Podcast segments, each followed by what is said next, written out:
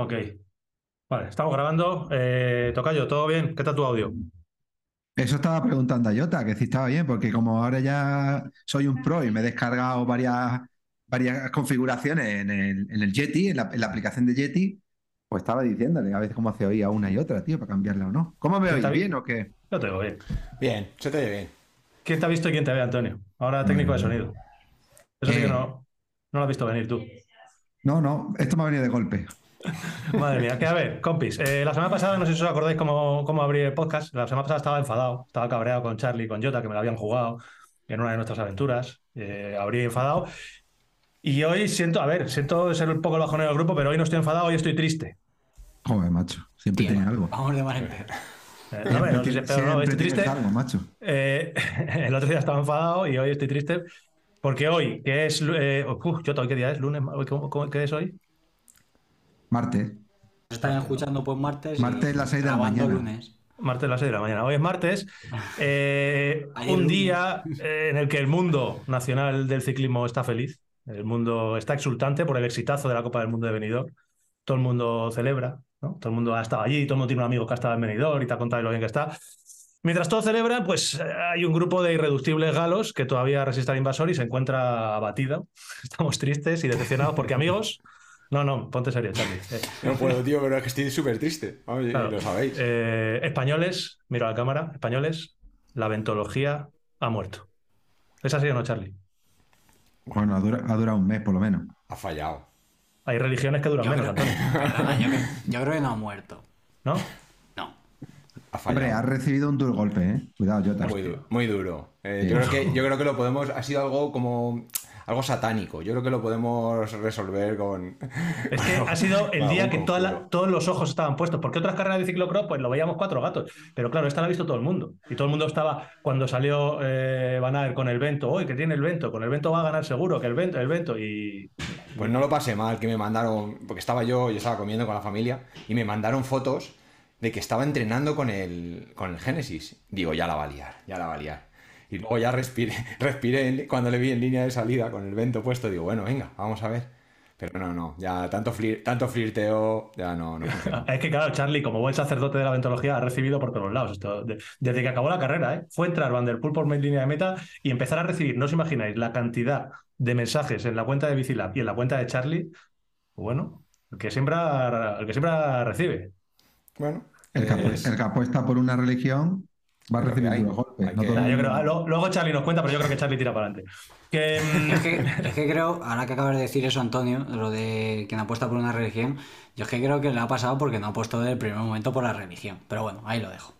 Sí, ha sido Bueno. un poquito ambiguo, sí. sí. Claro, claro. yo creo luego en la- o, o- en las noticias, si queréis, tocamos el tema de la o ventología. creemos Eh, todos en el niño Jesús a la vez o no. Eso es. Eh, después de un par de semanas, porque hoy tenemos invitado otra vez, después de un par de semanas que llevamos con invitados bastante top, ¿vale? Tuvimos secuestrado a Valero en un coche, tuvimos, lo tuvimos ahí secuestrado, tuvimos a Coloma en un barco, como cambia el nivel. Secuestrado también. Secuestrado. Tuvimos a Juanpe la semana pasada, al cual, por cierto, hay que mandarle un abrazo, ¿no?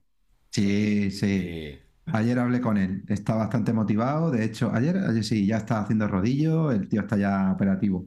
Va a operar doctor Asp- eh, Esparza, que es un fenómeno. Operó a Coloma en su día, ha operado a un montón de ciclistas y deportistas.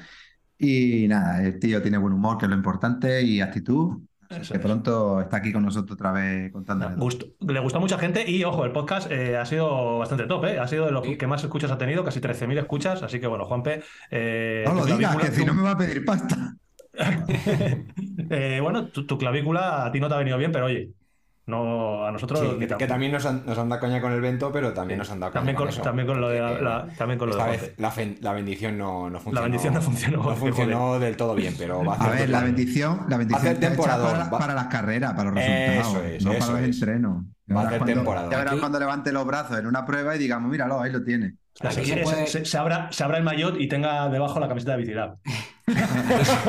Rollo Cristiano Ronaldo. Bueno, hoy, puede- seguimos, hoy seguimos con el listón bien Eh, alto, ¿vale? Muy top, ¿eh? Muy, muy Que- top. Que digo Dime, que, que en este caso se puede usar la, la frase aquella que le dije una vez a Antonio cuando estaba malo, ¿no? Miedo me da. Después de, después de un bajón, pues en este caso lesión, viene un pico de forma, así que Juanpe, Vale. prepárate. Joder, eso. Yo he pensado algo parecido. Yo digo, le han manda- el destino la ha mandado a parar. A veces hay que descansar. El vecino le ha dicho, te vas a parar porque si no al tour vas a llegar pasado. Con lo cual paras un poquito y llegas perfecto. Está guay, pero eh, yo pediría que si tiene que parar de entrenar, que, que lo haga de una forma un poquito más haga porque Pero bueno, eso son mis costumbres. Eh, que hoy, como digo, seguimos con el listón bastante, bastante alto. Y poquito a poco vamos a ir haciendo la transición, lo lo más suave posible, con vaselina, que no dura mucho, entre el mundo exclusivamente pro, ciclistas solamente profesionales, y el mundo de eh, exclusivamente Internet, que ya llegaremos más adelante. Vamos a ir haciendo la transición, eh, como digo, poquito a poquito, y para eso tenemos quizá, yo creo, uno de los mejores ejemplos de ciclista que ha sido profesional, que sigue compitiendo a bastante buen nivel y que ahora es muy, muy conocido, tremendamente conocido, gracias, pues bueno, fundamentalmente a redes sociales, a Internet, a YouTube.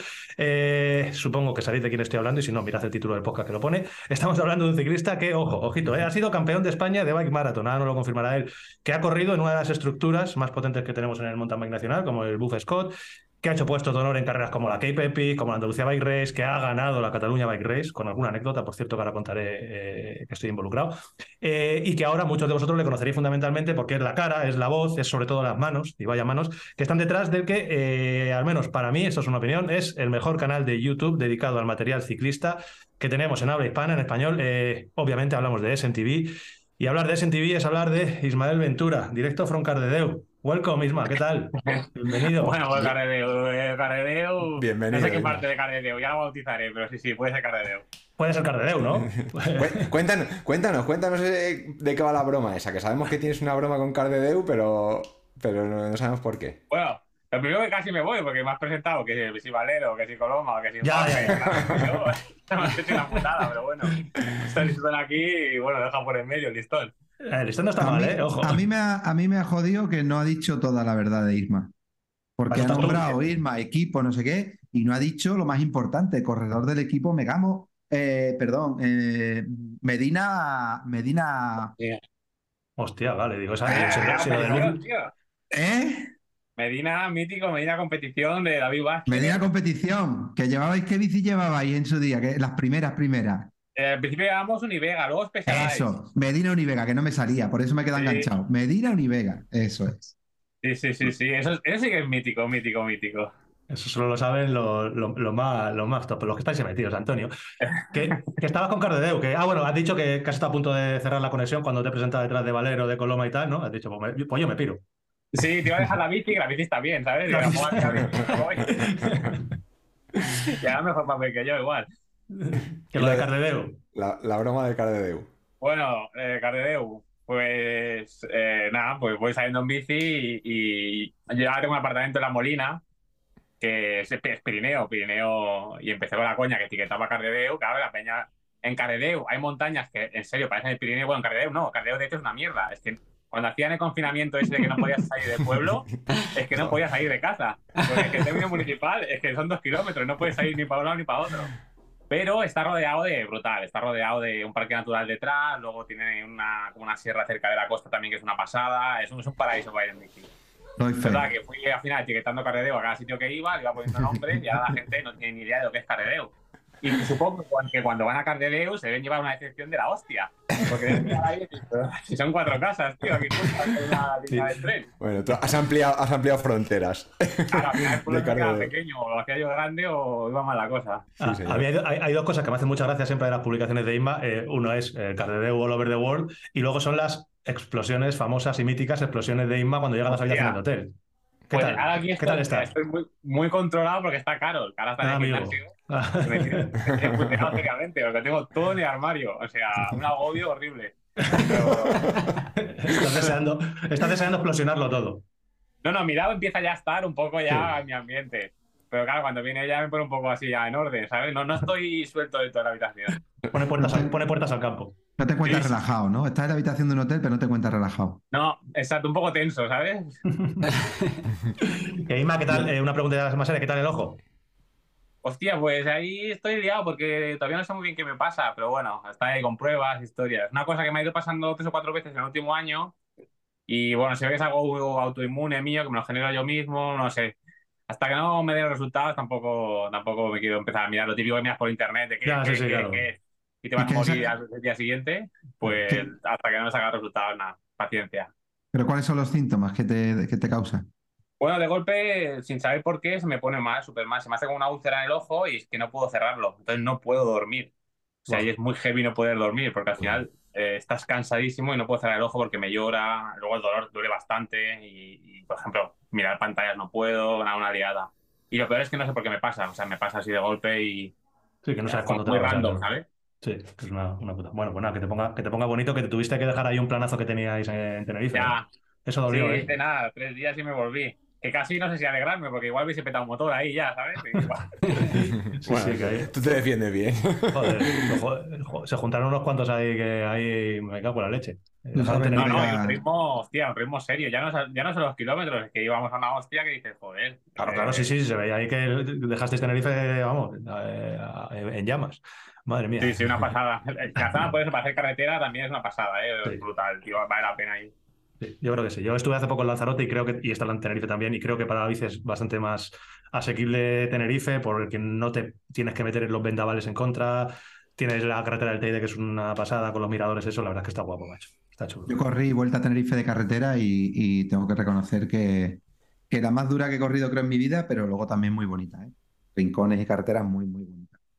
Sí. Muy variado además, de la, nor- de la zona norte a la zona sur, puedes elegir un poco todo. Lo que pasa es que yo no encontré ningún llano durante la carrera. Yo no sé vosotros si habéis encontrado alguno. No, no, no. Mira que hacemos Strava ahí, lo típico hacer rutas con Strava, pero nada, que ponías tres líneas, ya veía 1200. Digo, hostia, 1200, pero ¿cómo puede ser el 1200 ya si he puesto tres puntos? Es verdad.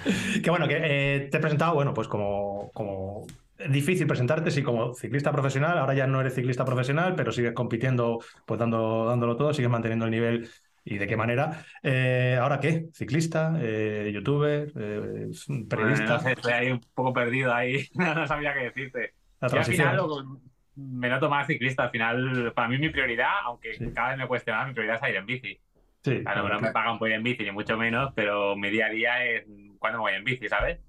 Sí. Dentro de que tengo el trabajo y voy hasta arriba, eh, no puedo dejar de salir en bici. Si dejase de salir en bici, lo que hago no sería igual que lo que hago. Sí. O sea, cambiaría todo, ¿sabes? A veces voy de culo y pienso, no, no, tírate en bici porque es que si no me voy en bici va a salir todo peor. Sí. Buscar de alguna forma. Al final, al final lo que sigue siendo un poco el hilo conductor de todo es ir en bici. Luego Sí, puedo sí. estar pues, haciendo test de bicis, ir a competir, no sé, mil cosas, pero el hilo de conductor es ir en bici y pasarlo bien. ¿Sigues entrenando con tu planificación para todo el año y eso? Sí, es curioso porque cuando me dedicaba más en serio no tenía entrenador. Bueno, tuve, tuve intentos de entrenador, me entrenó Val 6, me entrenó Mira César, que son entrenadores top, ¿sabes? O sea, gente que controla. Pero vaya, era un desastre, ¿sabes? No, no me gustaba nada hacer series, a mí me gustaba hacerme rutas. eh, eso de irme a un sitio a hacer repetir su vida, pues era imposible. O sea, estaba compitiendo en Copa del Mundo y les decía, oye, mira, lo dejamos porque es que esto a mí me explota la cabeza, ¿sabes? Ya me apañaré yo. ya sufriré más o ya entrenaré más. Y yo al final siempre pecaba mucho de entrenar demasiado, más que de entrenar poco, de entrenar demasiado, demasiadas horas, demasiada intensidad, todo demasiado.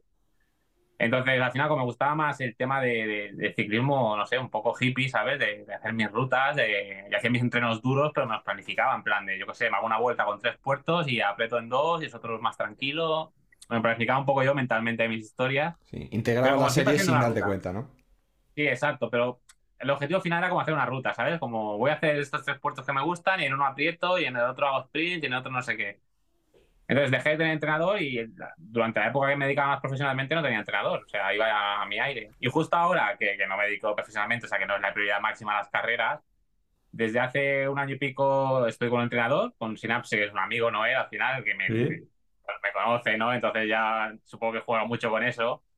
Y la verdad que muy bien, porque me permite, que supongo que a la gente que trabaja también le pasa, me permite exprimir más el tiempo. Igual antes tenía Claro. mucho tiempo y podía andar a base de hacer horas. Al final, si me hacía cuatro semanas de 30 horas o 25 horas y Claro, acaba- recuperaba, pues andaba, Claro. más o menos, pero andaba. Y ahora que tengo poco tiempo, la verdad que, que le saco mucho más partido. Sigo sin hacer las series locas, en plan de una subida, repetir, repetir. Me sigo buscando mis rutas donde adaptarme el entreno. Pero la verdad que el entrenador me ha ayudado más que a rendir al máximo, a sacar más, partido al tiempo. Y yo creo que a la gente al final eso también le puede ayudar. Yo a esto, yo a- Dale, dale, Antonio. no, iba a decir, yo a esto que ha contado Isma, que lo ha definido muy bien, añadiría que cuando él se dedicaba, como ha dicho él, eh, más, no, no más constante, porque constante es, pero a lo mejor más profesional, también competía más. Entonces se podía permitir en cierta manera el lujo de no hacer un trabajo tan específico porque la propia competición le iba a poner en forma. Entonces esos déficits de intensidades que podía hacer el entrenamiento, pues lo cubría de sobra con, con las carreras. Entonces, Claro. ahora, mm, eso es, ahora sí que necesitas quizá para optimizar más el tiempo y, y sobre todo para, para minimizar esa falta de, o un poco más de falta de competición, ¿no? Claro, bueno, es que tú, tú eso lo has visto, ¿no? Que ha cambiado mucho la forma de competir. Antes, yo entrenaba a principio de año, me acuerdo que a principio de año entrenaba muchísimo, muchísimo, muchísimo, y cuando llegaba la primera carrera, era como, vale, se acabó de entrenar casi, como el que dice. Sí, enganchaba Porque con la carreras, carreras, y al final era descansar más que entrenar, era no, no quemarte entre carreras. Y ahora como que se seleccionan mucho los objetivos y se entrena mucho en casa. Y, ostras, a mí eso me, me parece un desgaste mental mucho más grande. Claro. Porque los entrenamientos duros en casa se me hacen, Claro, mucho se me hacen psicológicamente, es un desgaste más psicológico a veces que, que no físico. Pero Sí. tú ves el entreno antes de salir, ves los vatios que tienes que mover, las series que tienes que hacer y dices, la hostia. Y ya- ya te aquí apetece. Y sobre todo si disfrutas compitiendo, que al final por lo que más te gusta Claro. es estar de carrera. Ah. Exacto. En carrera te pegas un entreno inhumano que ves los números y dices, hostia, pero vaya números he sacado. Y la sensación mentalmente no es de desgaste mental, es, joder, que bien me lo he pasado, ¿sabes? Eso es, claro, que llegas contento a, llegas contento a meta. Que Sí, eso es lo y un entreno duro en casa, aparte de que si no llegas a los números por lo que sea, es frustrante, a menos a mí me pasa. Si tengo un sí. entreno de estos duros y no llego a los números que tengo que hacer, es como, joder, Ya, a he mierda, fallado. ¿sabes? Hoy, hoy no he llegado a lo que tenía que hacer, no estoy como tendría que estar. ¿Qué paquete soy? Son como situaciones muy diferentes. Sí. Que bueno, aparte de, de- del Isma ciclista, es lo que te decía ahora, muchísima gente te conoce pues porque eres la voz y la imagen que hay detrás, de, sobre todo del canal de YouTube, de SNTV. Yo lo he dicho antes, a mí personalmente me parece, no sé vosotros lo que pensáis, que a nivel de, eh, de material y de review de material es el mejor canal de YouTube que tenemos en español, es una absoluta Es- referencia. Es la referencia si te si quieres conocer cómo va una bici Sí, o cómo va un material, eh, ves, a ver qué ha dicho, ves a ver qué ha dicho Isma. Sí. Y, y ya no a solo. una bici y- a ver, la, a ver la review. O sea que, bueno, enhorabuena en ese sentido porque no es, no es fácil. Y ya no Y- solo, ya no solo por lo que se, por lo que se muestra la novedad o la exclusividad que, que tiene de por sí, sino por la manera también de, de explicarlo y comunicarlo. Que habrá gente que le guste más o menos, pero a mí personalmente, pues es verdad que, que me gusta cómo, cómo lo haces o cómo- y cómo lo transmitís, claro. Yo, yo, por ejemplo, he vivido, me gustaría que nos explicara cómo, cómo nace, cómo empieza SMTV, porque estamos hablando de eh, SNTV, pero en realidad la mayoría del público español que sigue este portal desde hace ya quizá más de veintitantos años, creo, cuando empezó el Internet, ¿no? Isma, si, me- si no me equivoco, es SMTV. SMTV es Isma. Ahora pues tendrá quien le ayude, pero yo lo conocí cuando empezó con aquella web y detrás de SMTV, que hay un portal muy bonito, muy cuidado y que ha sufrido impresionantes mejores crecimientos hasta el punto de llegar a lo que estamos hablando, ¿no? Que es este canal de YouTube que para mí también es una referencia. Además, Isma sabe que le di la enhorabuena no hace mucho por un vídeo que me pareció brutal y lo vengo viendo más o menos esporádicamente, pero lo veo y, y que es MTV y es Isma y, y lo más importante de todo lo que estamos hablando es que Isma es corredor, SMTV es Isma y al final todo lo que hace, vive, prueba y busca es transmitir lo que él como otro tontísimo como nosotros cuatro y como los que nos oyen por aquí, vive el día a día. Él ha dicho que la prioridad para él es montar en bici, pero montar en bici conlleva todo esto que luego vemos en, en el portal, ¿no? 20 años ya. Llevas. Justo, justo este año se cumplen 20 años. En 2023 hará justo 20 años. Bueno, pues nada, cuéntanos un ¿Cómo- poco cómo cómo, cómo empieza nació y cómo. Eso es. Bueno, yo al final soy, soy programador de formación, o sea, yo soy programador informático, entonces hace 20 años eh, estaba Internet ahí un poco empezando, modem RDSI, el BBPS de modem y toda la historia, y realmente yo echaba en falta que online no había prácticamente nada, sobre todo de competición. Eh, yo competía, en esa época estaba haciendo las Copas del Mundo, estaba compitiendo en carreras buenas y veía que, que en Internet no había información, en la época todavía 100% revistas, eh, Internet casi tenías que explicar a la gente lo que era. Y nada, vi ahí como un hueco y dije, hostia, pues, pues ¿por qué no hacer un portal que al principio era solo competición, no había nada de material? Era Claro. únicamente carreras, carreras, carreras y era un poco pues el formato pionero de, de trasladar la inmediatez de la información de competición al mundo online, que eso no existía. Antes te ibas a comprar la revista para ver qué había pasado en una Copa del Mundo hacía tres semanas, que no tenías Claro. ni idea de lo que había pasado. Te comprabas la revista y hostia, o, joder, mira, eh. Ortiz hizo ¿Cómo- 10 en no sé dónde. ¿Cómo cambia todo, madre mía? pero hace tres semanas de eso, antes era así, tío. Yo me acuerdo que compraba la revista, empezaba a mirar clasificaciones y decía, hostia, hace tres semanas se corrió no sé dónde y Sí, ganó sí. Pero hacía tres semanas, es que ahora, ahora es un concepto que se lo explicas a alguien y no se lo cree. No, no, Que no. te enteras de una Claro. cosa de tres semanas. pero no había otra forma de informarte. Claro, las carreras de mountain bike no salían por la tele, no salían en ningún sitio, no, estaban en la radio, no. Había un, un, diario que era semanal, que era en Meta 2000, que era la forma como más instantánea de ver un poco las clasificaciones y demás. Pero bueno, te estoy hablando de que la gente se pensará que tengo 125 años. Creo que sea tan viejo, sino que como que empecé muy joven. Entonces vi un poco ahí el hueco ese y como yo era programador y tenía los recursos para, para hacer la web en ese momento, pues me metí ahí, me metí directo a eso. Es alucinante, es alucinante ver cómo en aquel momento eh, veíamos a Isma corriendo la línea de salida al lado tuya y, luego, como bien dice él, los que tenían internet y los que no, pues lo buscábamos. Eh, esa misma noche o al día siguiente estábamos esperando que él mismo pusiese la crónica de la carrera y los resultados de, la, prueba que habías estado o de la que no habías estado para saber quién había ganado. ¿eh? Lo has definido muy bien cómo ha, sido capaz de, llevar hasta el día de hoy esas dos variantes que al final no es fácil, ¿no? Porque tener que entrenar y competir y el estrés que te, te supone y luego escribir, porque yo muchas veces he escrito para alguna revista y para algún medio y es verdad que cuando acabas una competición y te has exprimido que tú no eres de los que vas a pasearte, lo que menos me apetecía era escribir y lo que menos inspiración tenía era para escribir. Sin embargo, ahí está el tío que no falla ni un fin de semana. Ahora le ayuda un poco caro, que ahí no se ve y está un poco a la sombra, pero, pero sigue siendo un poco el que lleva el timón, ¿no?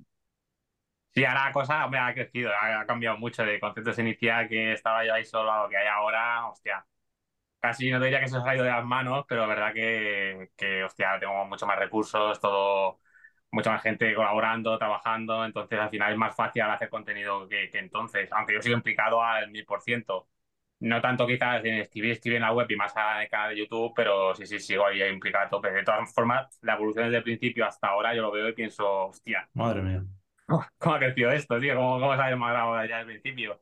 Y quizás tuve suerte porque durante unos años yo estuve trabajando, por ejemplo, en Solovice, en la revista, durante mm. tres o cuatro años estuve trabajando en la revista que ya tenía SMTV, pero claro, en aquel momento no lo veían como algo, como un rival. Competencia, claro. Sí, en aquel momento no, entonces yo en Solvicia sí que hacía test de material y ahí aprendí muchísimo, la verdad. Tuve la suerte de coincidir con un equipo que yo creo que fue el mejor que tuvo Solovici en toda su historia, que estaba Paco Comuñas de director, que aprendí un montón, eh, Irra Romero estaba también, Miguel Ángel Sáez, Dani Pérez, o sea, había gente que ahora los ves, están todos metidos cada uno en su mundillo y todos son tops en su mundillo.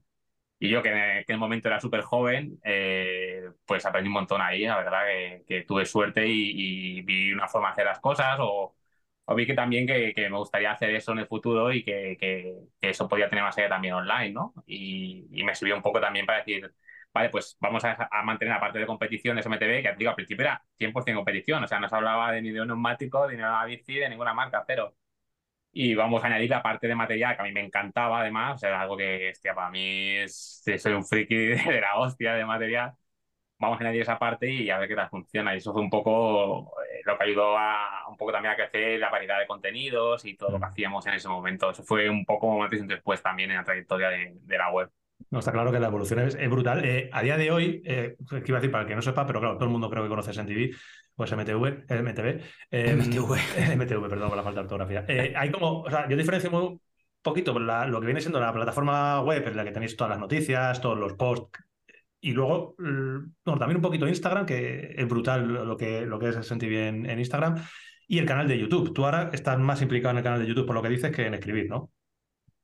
Sí, bueno, al final sigo escribiendo, quizás mm, la inmediatez y todo que es súper inmediato no esté mm. tan encima, aunque sí, prácticamente todo va pasando por mis manos de una forma u otra, así que trabajo tengo, lo que pasa es que claro, YouTube desde que lo abrimos, que no hace mucho, ¿eh? ahora dos años, bueno, el canal está abierto, registrado hace un montón de tiempo, pero que empezamos a subir contenido, creo que ahora era dos años o algo así, o sea, tampoco hace mucho que... empezamos más o menos a la par. yo recuerdo que cuando Bicilab empezó, eh, SNTV empezó creo un poquito más tarde que nosotros, porque siempre hemos ido ahí más o menos paralelo en, en números y todo eso.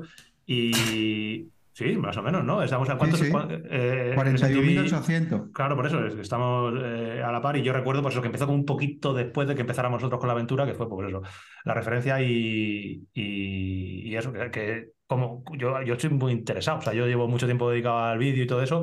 Y a mí me llama mucho la atención cómo quién hay detrás del canal de, de SNTV, si grabáis, grabáis vosotros, si te ayuda Caro, si grabas tú, si tienes a alguien.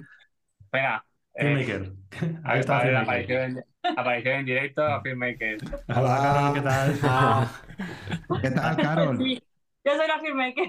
Pues eh, enhorabuena, ¿eh? Yo te tengo que dar la enhorabuena. Yo iba a decir que la, que la calidad audiovisual del canal es impecable, así que sea quien sea el que o la que está detrás de él, eh, yo le tengo que dar la enhorabuena. Ah, Bueno, bueno. Ella es la filmmaker, pero ¿quién edita? Eh, Él. bueno, Vale. eh, sí. Ahí, ahí, ¿no? las dos, que cosas hay que hacer, las dos cosas hay que hacerlas bien. Eh, eso es. Es que tiene que una- un punto ahí, un equilibrio sí, sí. importante. O sea que, que ya, ya lo has aclarado. Ella graba los vídeos, tú eres el, el modelo, coges Sí. las bicis, te vas a las afueras de Cardedeu y a bajar piedras. Sí, al final, como Cardeo es amplio, hay variedad de paisajes. Hay, todo. ir donde Hay montaña, playa, eh, tenemos opción a cualquier tipo de terreno. Y Eh, tiempo. ¿Cómo, cómo, cómo es el...? Ah, dale, dale. No, dale, no, y buen clima, No, iba a no. decir. Digo, tenéis playa, montaña y el tiempo y buen clima. Que, que acompaña Sí. también. Y si no, ya os pasaré el mapa. Hice un mapa de Cardedeo, lo publiqué en Instagram y todas Yo las zonas. Tenemos playa, tenemos hasta, tenemos hasta islas, imagínate. Yo no, te, te preguntaba que cómo es el, el proceso eh, que sigues a la hora de probar algo, o una bici, o un, un componente.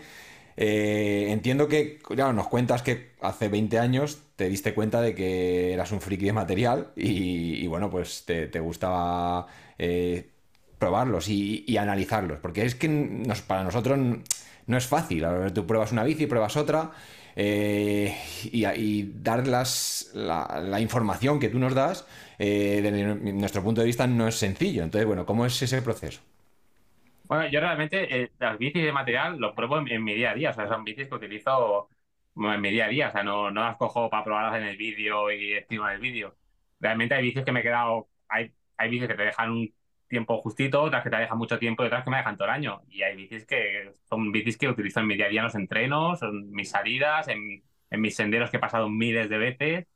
También tengo la suerte al final de background un poco de corredor, que también te da, bueno, Antonio sabrá que te da un feeling con el material al final cuando, cuando tienes que ir a tope y jugarte un poco el pescuezo según qué sitios y ir todo al límite, que si neumáticos, suspensiones, cuadro, pues al final consigues un feeling con el material que te ayuda a percibir un poco mejor las sensaciones las diferencias entre un neumático y otro, entre un cuadro y otro, suspensiones. Ahí yo creo que un poco mi background de corredor me ayuda muchísimo a, a- a probar material y, y a transmitir realmente lo que yo siento en los senderos cuando pruebo las bicis. Y sobre todo, todo material se prueba de verdad, que eso es algo que no es crítica, cada uno hará lo que quiera, pero yo que he estado en revistas y he estado en otros sitios, hay veces que decía, hostia, pero esto eh, no se ha probado casi, ¿no? Se ha puesto aquí, habéis sacado la caja, habéis hecho cuatro fotos y habéis escrito algo que parece el catálogo. Entonces yo, para bien o para mal, y eso lo aprendí por suerte en mi época de solo bici, que ya digo, tuve un equipo súper bueno, que nunca me limitó en nada y que siempre me permitió escribir libremente cuando era para la revista incluso, o sea, sin ningún tipo de condicionante ni nada. Eso al final me ha ayudado pues, a tener el formato que tengo ahora, que es lo mismo que, que a mí me gustaría leer como lector, que al final es el objetivo final. Es en plan de, quiero hacer algo que a mí como espectador o como lector me parezca interesante o me aporte, me aporte algo. Y para conseguir eso, al final lo que necesito es probar las bicis. A veces hay marcas que voy a la presentación, lo típico que estás dos días probando la bici, y realmente les digo, hostia, si me las podéis mandar a casa, a, a mí me iría genial porque no es lo mismo probarlas en mis senderos, que, que Claro. sé cada curva, cómo es cada curva, cómo Tienes, apoyo tienes cada tus curva. referencias, ¿no? Claro, miro en Strava, he pasado 1500 veces por el mismo sendero, o sea, es que me va, cambias un taco de lado y, y ya noto un poco que se me está yendo la rueda. Entonces, al final ahí el poder probar las bicicletas realmente en mi día a día no dejan de ser bicis. De hecho, aquí no, no contaba que saliera la bici, pero podía estar saliendo otra que está en el balcón, que no debería salir. no se puede ver. Ahora visto en plan ahí que se ve muy abierto, pero no sale la mía. Yo, por ejemplo, tengo otra bici aquí que es de test y, y aquí aprovecho y también salgo con ella. Al final me la llevo para arriba y abajo y siempre viajo con mi bici, normalmente siempre viajo con mi bici y con otra bici de test de las que tenga por ahí. O sea, los voy probando en mi día a día. Y yo creo que todo eso al final se junta un poco y lo que se transmite en los vídeos, o como mismo lo que intento transmitir en los vídeos, realmente lo que siento en los senderos. También he tenido suerte hasta ahora y ninguna marca me, me ha vetado en nada ni me ha dicho en nada. Siempre se hacen críticas, siempre se hacen críticas también en modo constructivo. No es un canal clickbait de mira cómo se rompe no sé qué, Sí. no sé cuánto, mira la geometría, qué desastre. Mm, Siempre se critican cosas, pero con sentido. Al final, si tú escuchas cada bici, tiene sus cosas buenas, sus cosas malas. Y por suerte hasta ahora me han permitido hacer las cosas como he querido siempre. Que eso también para mí es un privilegio, o sea, no tener que estar condicionado a determinadas cosas. Mm, Tampoco somos una super empresa. O sea, si una marca, por lo que sea, me va a condicionar por algo, tenemos por suerte la capacidad de decir, oye, pues nada, hasta, hasta luego, ¿sabes? Vendrá otra. Pues así. Y eso y que en una general- empresa grande es complicado. En general el material es, es bueno, o sea que las- los fabricantes hacen las cosas bien, entiendo. Sí. Ah, claro, llevo 20 años. Antonio te puede decir también que tiene la misma experiencia que yo o más.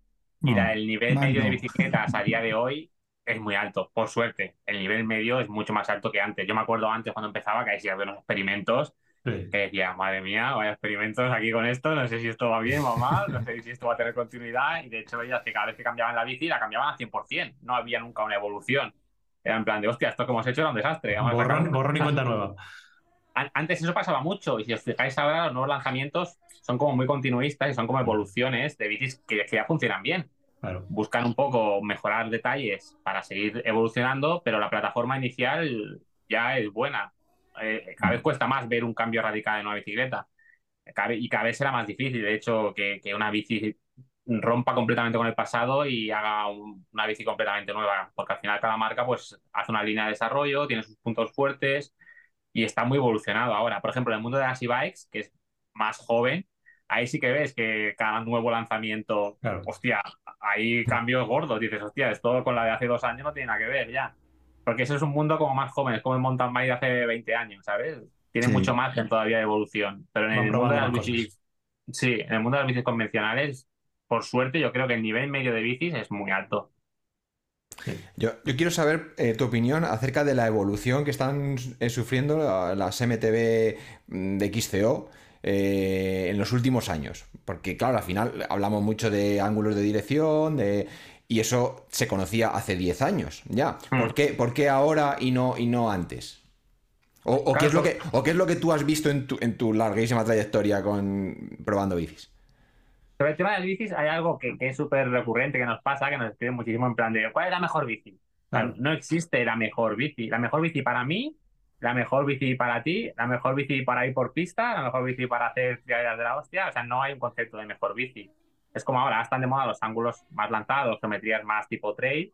Pero si tú eres una persona que va por pistas, que le gusta una bici reactiva, que no se mete por tiraderas súper complicadas, pues una bici con geometría old school, por llamarlo de alguna forma, pues te puede adaptar perfectamente a lo que haces. Y puede ser incluso mejor que una de última generación con una geometría super trail a la que no le vas a sacar partido en ningún momento. Entonces, ese concepto de mejor bici, yo creo que no existe.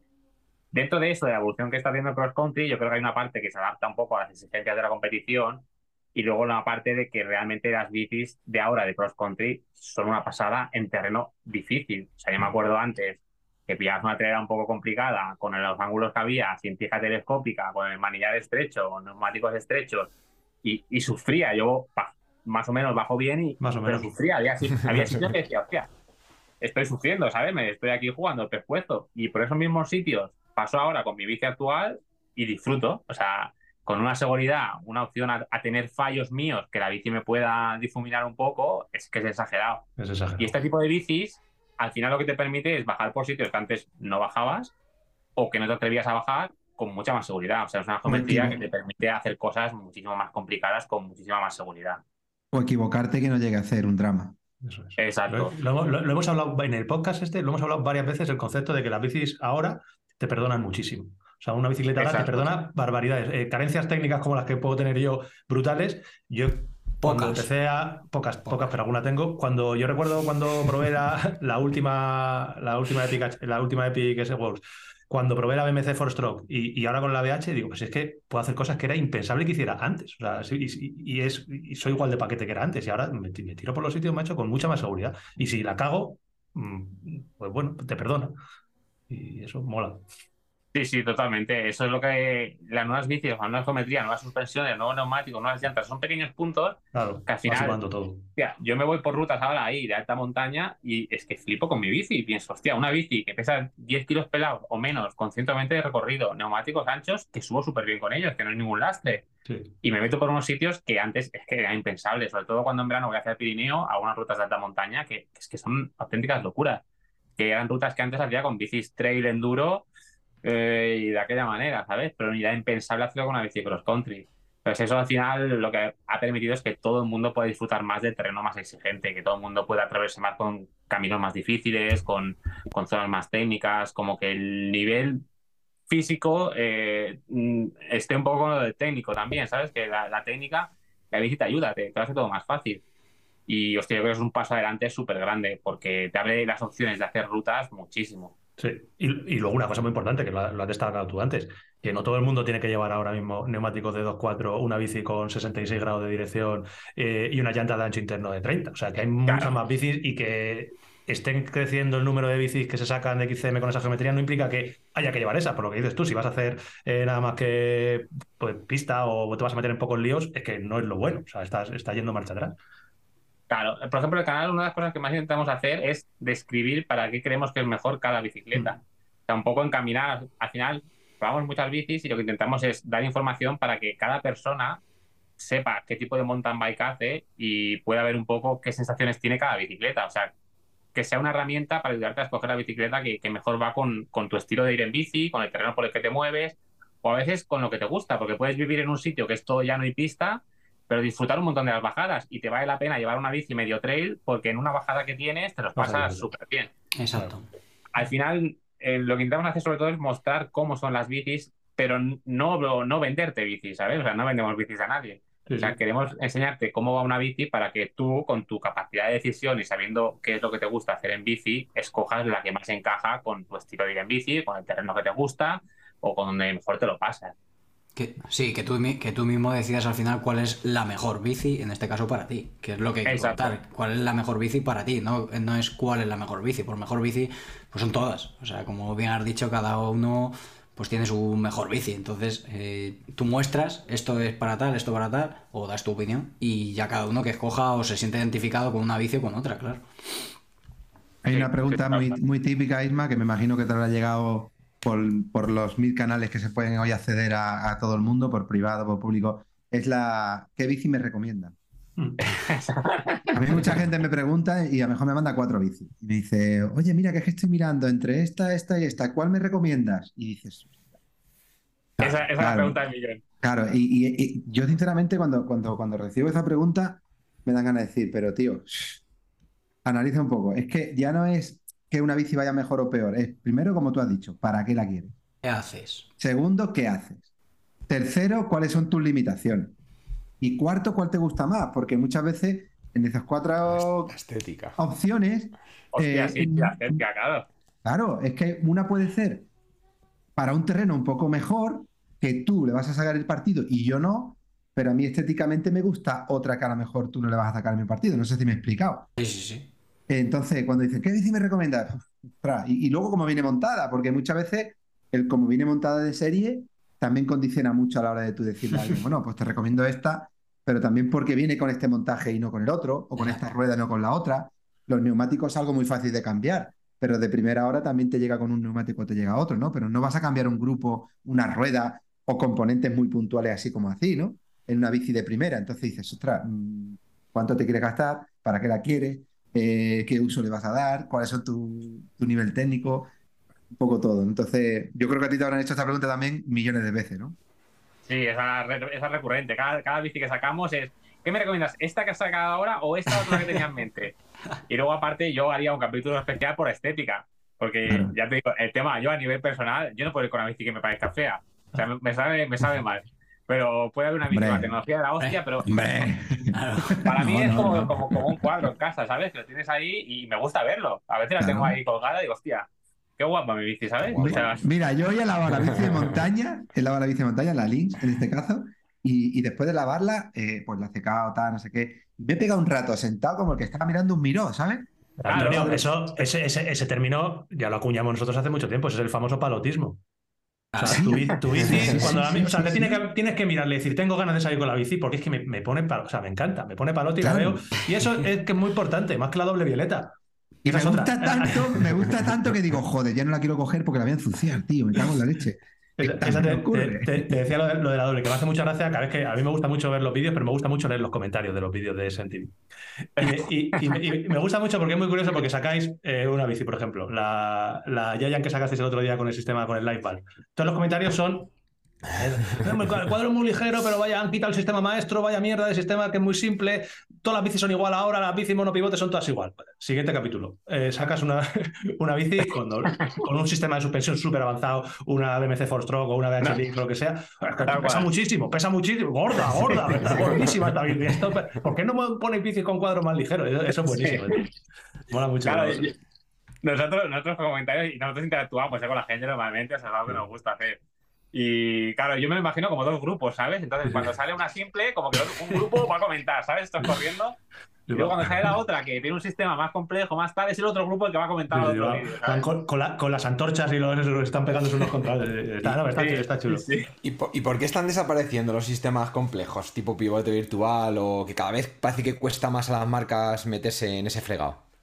Yo lo veo como algo de marketing total, la verdad, como, como el tema de que un número es un número y es muy fácil de comercializar un número, pero un sistema de suspensión realmente es muy difícil de, de, hacer marketing con un sistema de suspensión. Y sobre todo en el cross country bike marathon, donde, respetos al máximo, hay un feeling más, más, más tosco ¿no? con las suspensiones o con las ganancias de la bicicleta sobre el terreno. O sea, realmente una de las cosas que queremos hacer igual a, más adelante es eh, un circuito, ¿sabes? Dos dobles de diferente tipo y un crono. Porque a veces el peso, y sobre todo el peso en el cuadro, que el peso en el mm. cuadro no es especialmente vital. Hombre, si medio kilo es medio kilo, por supuesto. Pero 100 gramos, 120 gramos, 125 gramos distribuidos por el cuadro no es lo mismo que en un neumático, que ahí sí que tiene un factor crucial en la aceleración. Por una rueda. Entonces, Exacto, a una rueda. Ahí sí que veo vital el peso, pero que un cuadro pese 100 gramos o 100 gramos menos, mm, a mí no me volvería loco. Y en cambio hay sistemas de suspensión que yo que tengo la suerte de probarlos en terreno realmente roto, bacheado y demás, es que son una ventaja. O sea, es, que, es que realmente es que son una ventaja, funcionan mejor, puedes ir más tiempo abierto totalmente la suspensión y dibujar mejor el terreno, con lo cual al final vas más rápido porque más, más sentado, pedaleando más fuerte, el cuerpo se desgasta menos pero ¿cómo plasmas eso a la hora de... ¿Lo has llegado a medir con números? ¿Alguna vez? Venga, pues voy a intentar ir a unos vatios y voy a intentar comparar el tiempo con una bici con otra. ¿Lo has intentado hacer alguna vez? E, eso eh, no lo tengo tan bien cuadrado en vatios, pero en Strava, en mi zona, a veces me sale casi solo. Al final yo tengo segmentos que, he pasado, te digo, 100, 200, 500 veces y a veces paso con una bici de test, con una bici de test que a la que no estás tan hecho, porque aunque, aunque lleve unos cuantos kilómetros, no es mi bici habitual con la que hago un montón de horas. Y cuando de golpe veo, digo, hostia, he hecho mejor el no con la bici de sin darme cuenta. claro, casi sin darte cuenta. Ya ves que. Pues que, tú ya lo percibes, porque tú tienes feeling y eres muy sensible y tú ya lo percibes. Pero cuando luego lo ves con números. Claro, ¿cómo haces que eso sea un factor para la venta? Muy difícil. Es muy difícil, porque es como un concepto ahí. abstracto. Es, está el flipado este que me cuenta que era. Sí, yo, yo, estoy totalmente de acuerdo contigo. Siempre he pensado lo mismo, que la desaparición de, de los sistemas más complejos es que no en el catálogo, cuando tú ves la bici, ves, el nuevo, hemos sacado un nuevo cuadro que pesa 1850 gramos sin amortiguador y es 1850 gramos. Pero claro, es que es muy es que es dificilísimo y realmente se nota. O sea, hasta, ni no hace falta ser IMA, o sea, un tarugo como cualquiera de nosotros, cuando coges una bicicleta con un sistema un poco más, más complicado, dices, hostia, es diferente. Que otra vez lo mismo, puede que no sea necesario para lo que haces, pero se nota que, es, que es diferente. De todas formas. Sí, dime, dime, Inma, perdón también a favor de las monopivotes más simples han tenido mucha suerte, bueno, suerte. Mm. En estos últimos años la evolución de los amortiguadores, que les ha dado una vida también tremenda. Al final ayudan a tapar muchos agujeros del sistema. Están muy optimizadas realmente. El tema de las tres posiciones ha ayudado mucho también en muchos modelos.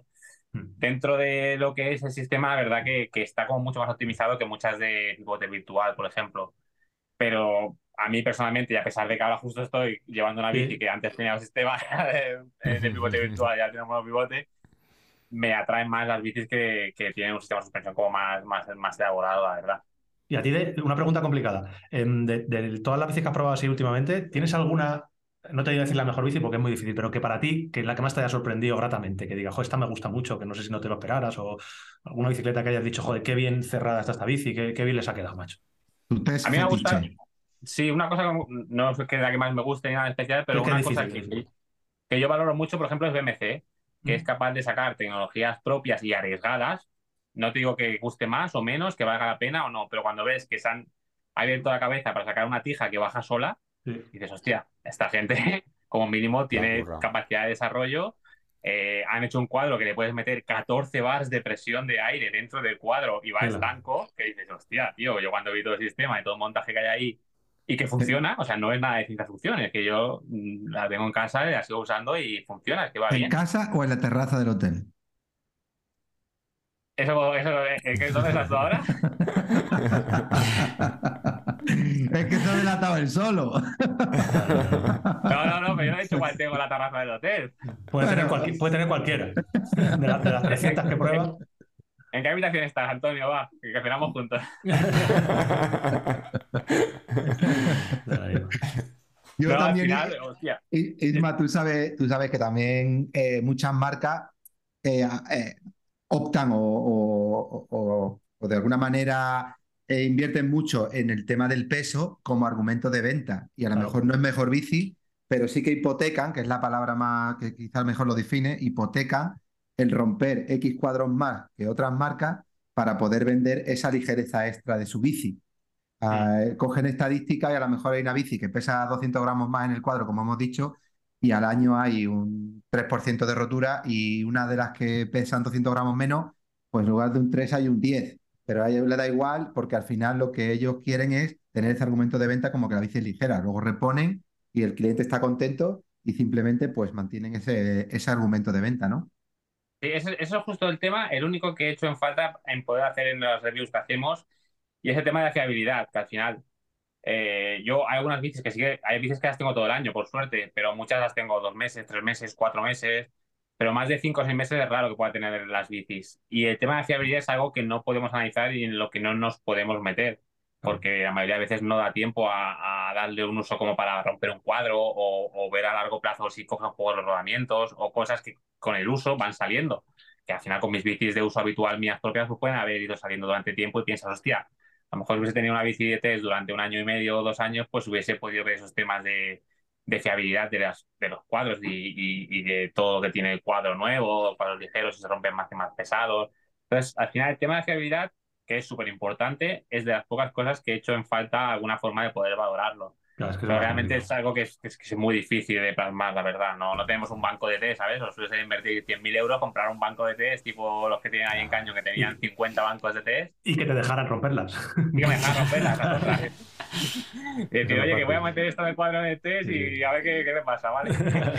Eh, una- cosa, mira, eh, no, no quiero salir del tema del material que joder, nos gusta a todos mucho, Sí. pero yo vuelvo al tema de, de la- de- del audiovisual en SMTV y sobre todo, como más o menos sé cómo funciona el tema de lo que es hacer un vídeo de YouTube, me, gustaría a ver si eres capaz más o menos de resumir rápidamente o no tan rápidamente cómo es hacer un vídeo de los que hacéis en SMTV, una prueba de una bicicleta. O sea, cómo sales tú grabando, cuando sales hablando, haciendo el análisis, si es lo primero que haces, eh, luego grabas todas las tomas de B-roll, todas las tomas que, esas que sales a cámara lenta. O sea, cómo es un poquito lo que viene siendo un vídeo cuánto tiempo lleva hacer un vídeo y que la gente sepa realmente que eso no son churros, o sea, que no se hace en 15 minutos, que tiene mucho trabajo. No, es, es una puta pesadilla, una liada de la hostia.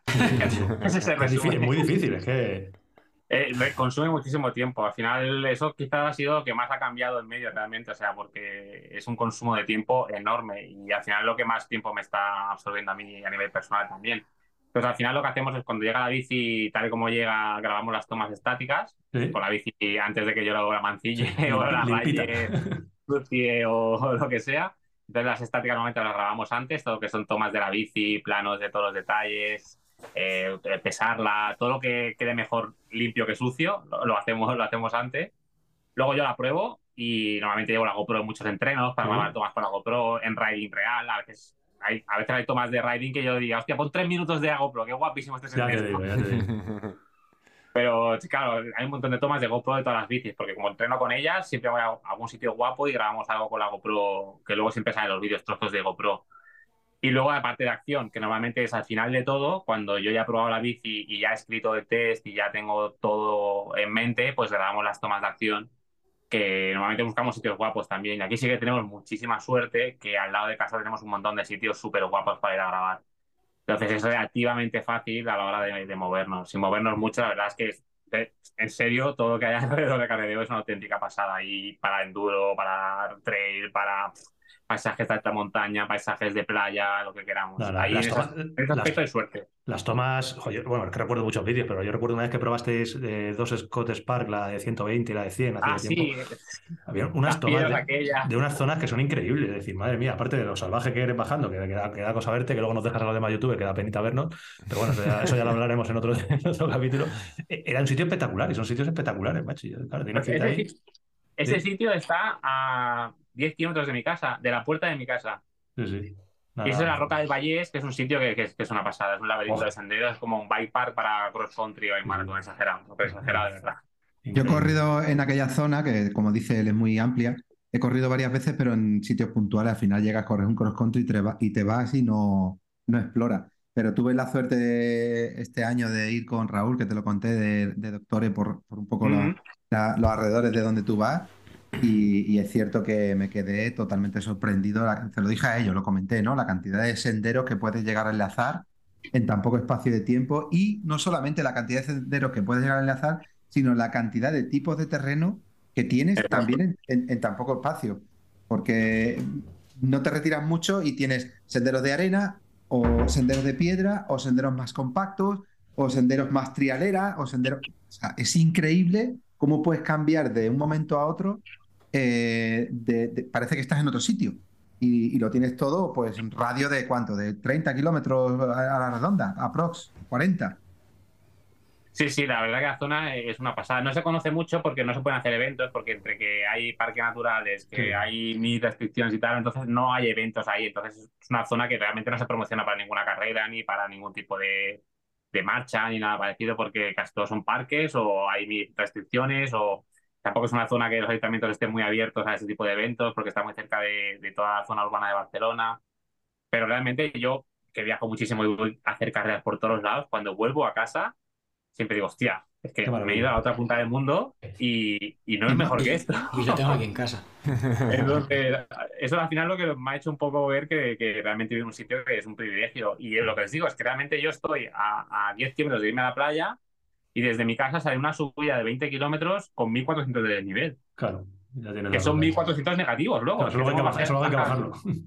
Exacto, sí, sí, sí. O sea, es una... Puedo bajar 1400 que me dejan en casa y todo por sendero. Y Todo eso, esto resumen que tienes un banco de pruebas de los mejores del mundo.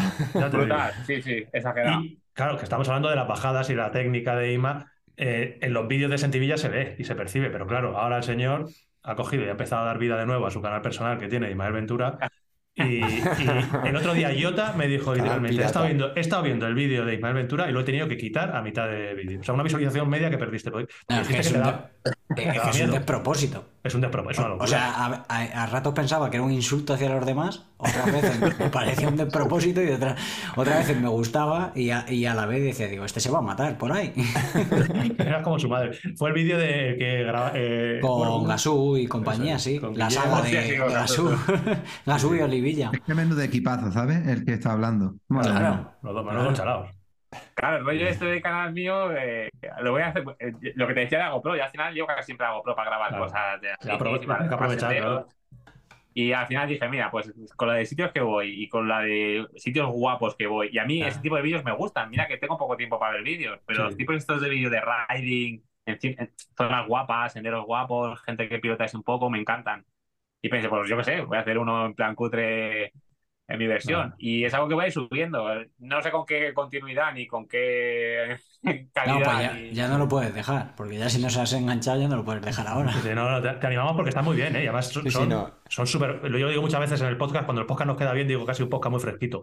Pues son vídeos muy frescos, ¿eh? Son muy diferentes a lo que estamos acostumbrados, con esos subtítulos que metes ahí que son bastante graciosos. Eh, creo que como encima caes bien, o sea, la gente ni se enfada, fíjate con lo que voy a decir, cuando hablas en catalán, que eso como es como. Eh, Hostia, sí, sí. catalán. Digo, digo, le, van a, le van a matar, pero con, con, Ismael eh, todo perfecto, todo va Todo bien. se perdona. Sí, sí, casi. Claro, eso, eso sí que fue una liada gorda, porque al final son lo que subo a mi canal son vídeos, o sea, no, claro. no, de- no soy youtuber en mi canal, soy sí, yo sí. entrenando que te lo grabo y te enseño lo que estoy haciendo, o sea, no hay nada preparado, me llevo la cámara y, y lo que digan los colegas, o sea, los vídeos estos con Oliver o los con Casu o tal, Sí, son ruta. salidas de cada día, Mm. o sea, son grabados tal cual, o sea, es darle al play y seguimos haciendo la salida. Entonces, yo con Casu, por ejemplo, podemos hablar en castellano, pero una persona con la que hablo siempre en catalán, No te se sale. me hace- no, me, no me sale, exacto, no me Claro. sale, no me sale. Y dije, mira, pues lo subo y que, que, que, que pase lo que Y eso pase. es lo que decía, pasa.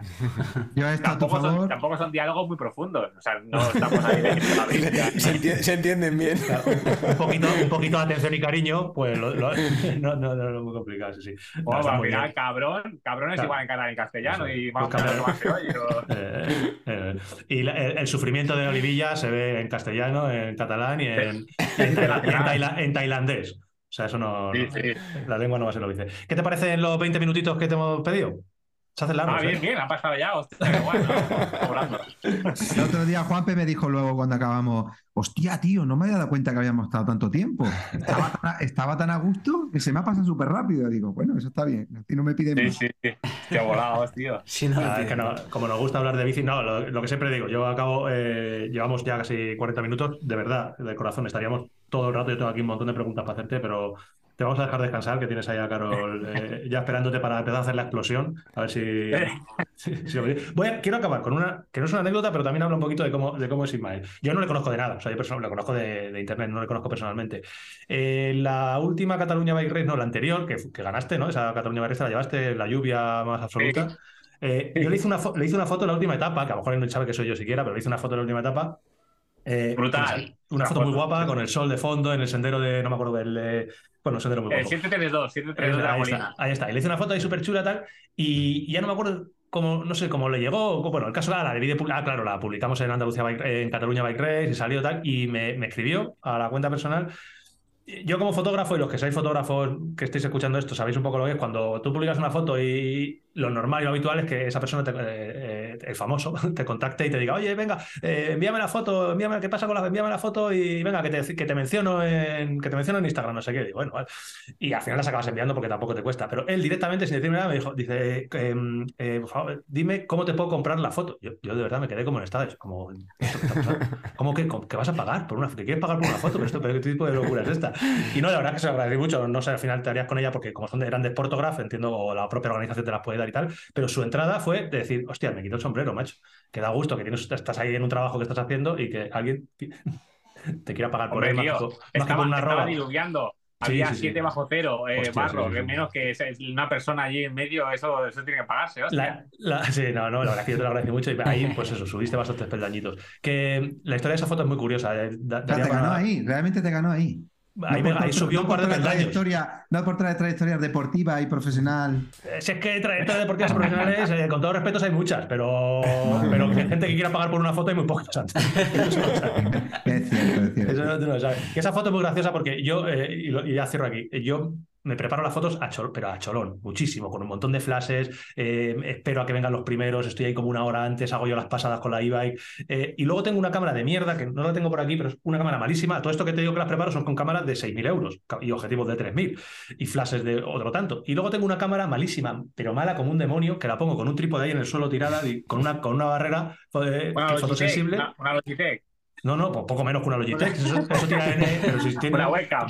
que tiene 7, 8 años, cámaras malísimas. Esas las utilizamos como eh, para cuando pasen los participantes que disparen solas, con una barrera fotosensible y tal. La puse ahí, no me daba tiempo, estaba lloviendo, lo que dice, lo que dice, me estaba lloviendo hacía un día tal. ¿Qué pasa? Que empezó a llover, cayeron gotas en la lente. Esas gotas, de repente se fue la lluvia, entró el sol, hizo como un. De verdad, la foto es que es brutal. Yo cuando la vi dije, me cago No, en es exagerado, exagerado, es brutal. La foto Es que brutal. espectacular. O sea, Bueno, pues está ponerla, ¿no? Pues ponerla que la vea Sí, luego la intento poner o la, o la publicamos ahí en Instagram y sale como el sol detrás, con el halo que quedaba de la lluvia, con una cámara mala, como, como un demonio. Y digo, mira, la mejor foto. Digo, eso me deja, me deja a mí, me deja a mí el culo. Esto deja claro lo bueno que tiene que hacer un fotógrafo Claro, para que una foto sea buena, no me, la gusta esa, me gusta esa lectura, me gusta esa lectura.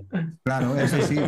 Igual que a Isma, antes de irse, quiero aprovechar para darle la enhorabuena, porque hemos empezado hablando de, del canal principalmente, aunque luego hemos tocado un poco tu trayectoria, por cómo lo hace en el canal, porque yo le conozco hace mucho tiempo, tengo buena relación con él, relación personal, y no es lo mismo hablar que escribir, que escribir viene haciéndolo hace mucho tiempo y lo hace muy bien, pero luego ponerse frente a una cámara y hablar y explicar, y para mí, para mí, lo que he escuchado y lo que he visto de él, que no son todos los vídeos, pero algunos sí, transmite muy bien. Entonces, Isma, de verdad, tío, enhorabuena. Sí. Sigue dando pasos para adelante, macho, y al final había que ser un Isma, de mayor. Hostia, gracias, tío. Ah, enhorabuena, de verdad. Así que nada, Bueno, bueno, muchas gracias, gracias. Dale un abrazo a Carol y que siga ahí eh, haciéndote buenos vídeos. No cierres el canal tuyo. ¿Vienes a Tarteso o no? No, es que ya te digo, por fechas, fatal todo, tío. Solo puedo hacer esta este fin de semana y poco más, tío.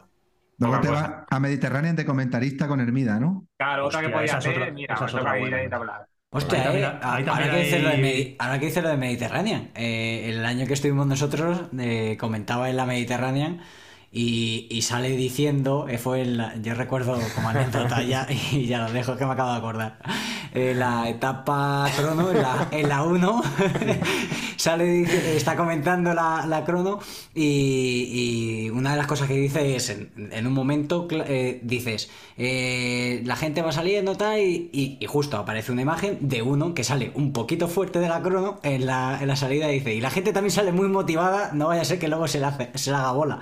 Y efectivamente, pues era yo, claro. ¿Pero se te hizo bola o no? Es lo importante. No, no, no. O sea, como, como que un poco. Ganó la 20 crono segundos ahí, flipado. en la general de Bicilab. Bueno, Ima, muchísimas gracias, de verdad. Nada, vosotros. Sigue Gracias, Isma. Un Gracias por el rato. Isma, nos vemos pronto. Va, tío. Muchas gracias. Chao, muchas luego. gracias. Adiós. Qué, qué gusto, ¿eh? Es un fenómeno, tío. Un fenómeno, Me tío. No, para- no paramos de tener entrevi- entrevistazas, macho.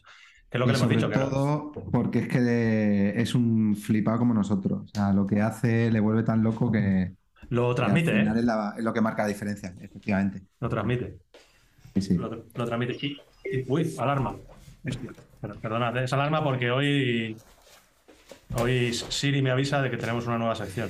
¿Os he avisado yo de eso a vosotros o esto es una sorpresa? No os he avisado. Como siempre, como Tú siempre. Siri. Esto no funciona, tío. Esto no es una relación de ida y vuelta, macho. Tú y tu movida, siempre. Ya, yo, yo mi movida. Que mm, tenemos una nueva Tenemos- sección. tenemos la escaleta, no, sa- no sabemos ni lo que nos viene. Sí, porque antes, la- antes teníamos una caretita de programa que yo compartía con vosotros y ya se ha puesto nervioso. Eso, eso, había, eso había, ¿no? Una, ¿no? Hubo una. Había una escaleta, pero ahora ya no. Ahora ya ni, esca- ni escaleta ni, ni nada. Eh, Vamos. hoy- se acaba de conectar nuestro, pues bueno, nuestro, nuestro consultor eh, personal. ¿Nos escuchas bien, no? Sí, ¿me Perfecto, vale, pues ahora, perfectamente. Ahora presento. Vale. Eh, dijimos que íbamos a empezar con consultorios. Tenemos dos consultorios ya preparados. El consultorio mm, de Yago, que vamos a hablar de biomecánica y cositas que os interesen. Y hoy estrenamos, pues bueno, el consultorio de Tala. Eduardo Talavera Fernández. ¿Qué tal, tío? Otra vez por aquí, muy bien. Pasa. ¿Estás preparado para lo que te viene o qué? A ver. Bienvenido a casa, Edu. De- Después de, haber Bienvenidos. abort- Después de haber abortado misión hoy, no sé, espero que no me caigan muchos palos. Eso lo haremos nuestra yo mierda. me estoy, ruta yo me estoy y- reteniendo. Eso, y mira, Habría- habrías disfrutado hoy. Te lo hubiera pasado muy Sí, bien. sí, Que, lo sé. que, bueno, el concepto del consultorio, para que lo sepáis Mm. más o menos. Eh, hemos abierto preguntas, box de preguntas, que también hasta haciendo preguntas conseguimos faltarte, ¿eh, Edu, Ya, ya, he visto alguna que me faltaban así de manera gratuita. hemos abierto eh, box de preguntas en Instagram para que dejéis un poquito las preguntas eh, relacionadas con el tema del entrenamiento fundamentalmente. Mm. Y, y, bueno, pues eh, él va a ir escogiendo dos o tres o las que le dé tiempo para en 10 minutitos más o menos eh, contestarlas. Como buena sección, tengo, eh, tengo esta mm, melodía. No sé si nos van a demonetizar el canal. Es una melodía, está relacionada con el ciclismo, pero creo que, bueno, solo la vamos a pillar los que somos viejunos de verdad. Pero creo que viene bien. Así que voy a ponerla y empezamos con el consultorio. Me encanta esta canción. Me estoy volviendo loco, me estoy volviendo loco, me estoy volviendo loco poco a poco, poco a poco. Bueno, Edu, cuéntanos, que mm, te he mandado un montón de preguntas, porque había Sí. un puto huevo, no sé cuántas te he enviado, Me has Y- enviado un montón. un montón, y has hecho tu labor de selección. Sí, he seleccionado tres, ¿vale? Que Perfecto. bueno, me han parecido interesantes y en los que, con las que se podía contar un poquito más, ¿vale? Porque bueno, algunos me preguntan cosas demasiado específicas que son difíciles de saber y otros, pues bueno, vamos a intentar, ya que como ha dicho Antum, va a haber distintos consultorios, ¿no? Pues este centrarlo en entrenamiento, pues hay gente que pregunta otras cosas y, y, bueno, yo tampoco Elige controlo. ya está. Claro, pues ¿Te han entonces, bueno, preguntado si tienes pareja o qué? Qué bonito. es- esa no, ¿eh? Pero hubiese estado curiosa. A ver, la primera, voy a ir con ella que me dicen, ¿con cuántos días de entrenamiento se puede afrontar una bike race? Bueno, pues he cogido esta porque creo que todos los que estamos aquí, pues iremos a alguna bike race, si no a todas. Entonces, pues bueno, me ha parecido interesante, ¿no? Que al final, yo lo que suelo recomendar aquí así de manera muy rápida es que al menos tratemos de sacar ocho horas a la semana, ¿vale? No tanto, co- no tanto por sesiones, sino unas ocho horas a la semana que repartidas en unos, vamos a decir, cuatro días, sería lo ideal, ¿vale? Especialmente pensando en que hay mucha gente que hace rodillo entre semana, pues un par de días entre semana de rodillo, más sacar dos, o- dos días, un día de cuatro horas, un día de dos, el fin de semana, creo que podríamos afrontar una bike race. A ver, como todo, y vosotros sabéis, depende del objetivo que tengamos. ¿vale? O sea, Terminarlas, yo creo que al final, pues eh, más o menos todos, en este caso, eh, bueno, pues Antonio, que se encarga un poco de ellas, pues sabe que, que las poderse, poderse terminar se pueden terminar, pero de ahí, bueno, pues ya en función de tus objetivos tendrás que entrenar más días o entrenar menos. Antonio, ojo, perdón el paréntesis, que se encarga de. que, que ha estado Bueno. muy, al cargo de recorrido Claro. y al cargo de esa e-bike en la que iba grabando gente que se caía, ¿os acordáis?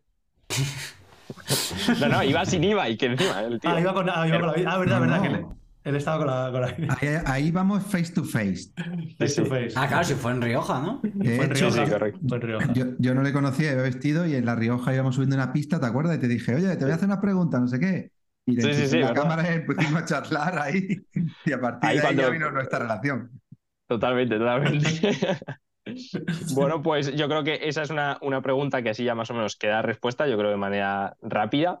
Sí. Vale, de todas formas, si vosotros queréis también dar obviamente alguna opinión, pues que la, la deis. Charlie, no sé tú en cuántas horas estás ahora más o menos. El Por mejor ¿no? ejemplo es Charlie, el mejor ejemplo es Charlie. Claro. Sí. Hago cuatro sesiones de una hora y luego el fin de semana, pues en teoría debería meter eh, cuatro y tres, eh, siete más cuatro, once.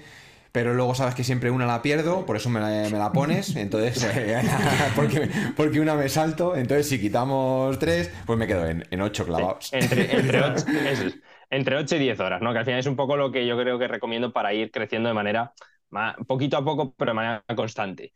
¿no? Luego tenemos aquí otra que he puesto que son, me ponen tres tipos de series para alguien que no entrena estrictamente, que no falten a la semana. Vale, esta la he puesto porque hay mucha gente que pregunta sobre "Bo, cuáles las, las series ideales, ¿no? ¿Cuál es el entrenamiento ideal?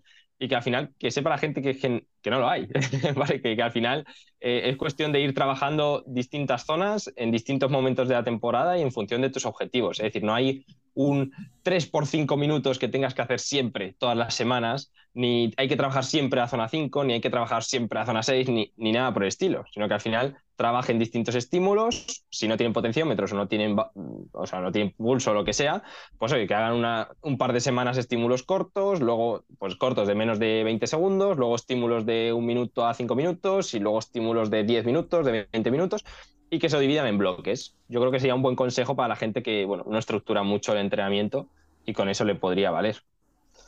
Y Vale. después, de- de- después depende Sí. también, Edu, a nivel genético cada uno, qué requisitos y qué necesidades tiene. Igual necesitan más un tipo de serie que otra. Claro, por supuesto. son más lentos y necesitarán hacer un poco más de sprints para ganar un poco explosividad y otros Mm. como yo que me toca ahora hacer el corazón elástico porque lo tengo muy grande pero muy lento. Cla- Claro, justo. Además, ya no solo en genética, sino que es que depende de tus objetivos. No lo mismo si haces XTM o haces XTO. Pues uno de XTO igual tiene que hacer eh, pues intervalos un poquito más cortos, más explosivos, y uno de XTM, pues eh, cosas un poco más largas, ¿no? Meter más esos días de fondo. Y luego el último que he seleccionado, que solo he seleccionado tres, eh, bueno, he puesto el periodo de base, me, pre- me preguntan, ¿el periodo de base es bueno salir un día a la semana con los compis aunque vayan pasados? O sea, aunque tú vayas pasado de, de- de potencia o de intensidad.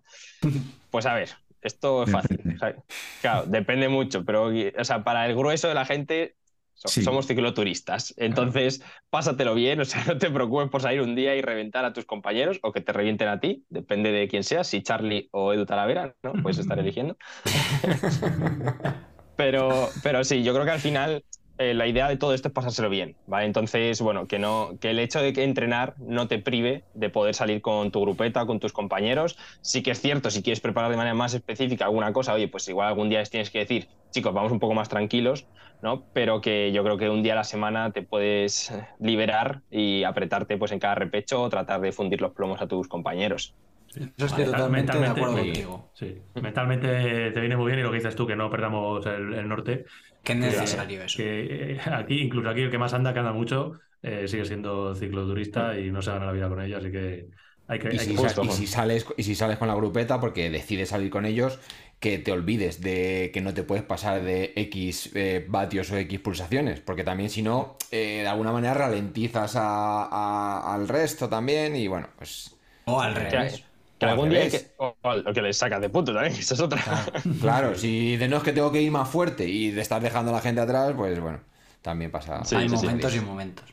Así que bueno, estas un poco han sido las tres seleccionadas para que eso, ocupasen poquito tiempo, 10 minutillos o, o menos. Y Perfecto. bueno, mi idea, mi propuesta, en este caso ahora sí que estamos diciendo para Antonio, es que bueno, que, que me pasará un poco las que habéis hecho más adelante, porque él me han pasado las que habéis hecho Sí. un poco hasta mediodía. Y yo, si quieren, pues un poco meto la cuña y publicitaria, ¿no? Las intentaré responder en mi canal haciendo pues un vídeo un poquito más estructurado de pues algunas de las preguntas que más se repiten. Y así ahí me puedo extender yo más y no, y no ocupa tanto tiempo en el podcast. Eso es lo que yo que- quería, quería destacar ahora. Que eh, Edu, por cierto, enhorabuena, eh, hace dos semanas empezó con un canal de YouTube, que siempre es un proyecto complicado, y por lo menos lleva ya dos semanas seguidas en las que ha subido vídeo. Este último vídeo con un montón de visualizaciones pa- para el poquito tiempo que lleva, tienes que estar contento. Sí, sí, sí, porque, estuvo bendecido por Vicila. Sí, así supuesto. que importante ahora eh, comentad eh, abajo si queréis, evidentemente, que, que sigamos teniendo en nómina a Edu Talavera o le despedimos directamente. Y, y sobre todo vamos a dejar en la descripción muy importante el canal de, de YouTube de, de Eduardo Talavera. En Instagram seguramente le sigáis todo, pero y si no, también le podéis seguir. Y en el canal de YouTube, pues si ya dice que todas las preguntas, Sí. selección de las preguntas, porque hay más de 100 preguntas que habéis Sí, mandado, sí, pero vamos a hacer una pequeña, una pequeña selección para responder con más, con más tranquilidad y así que echarle un ojo. Y nada, muchas gracias. Una pregunta, ¿tú cómo andas tanto entrenando tampoco? Eh, bueno, en este caso, como ha dicho Antonio, pues tuve la suerte de elegir bien a mis padres. Eh, así que a mí me dijeron selecciona dos y dije a este y a este que tienen buena genética y bueno, pues, y me, y me facilitaron mucho ese trabajo. A otros Vale, les dieron vale. otras cosas. Es lo que hay. A ti te dieron un, V, un VO2. Bueno, es que, cabrón, de, de verdad, o sea, es que Talavera, o sea, anda cuando decimos que anda mucho, es que anda mucho. Y, y no, o sea, no, o sea, ent- sale siempre. O sea, Eduardo de Talavera Chile. siempre, Muchas siempre horas, está. muchas Eduardo horas, Talavera muchas siempre horas, está. de Chile Claro, él, siempre. él siempre está. Tú cuando tienes dudas, tú es como el amigo ese que puede llamar para quedar. Él siempre está.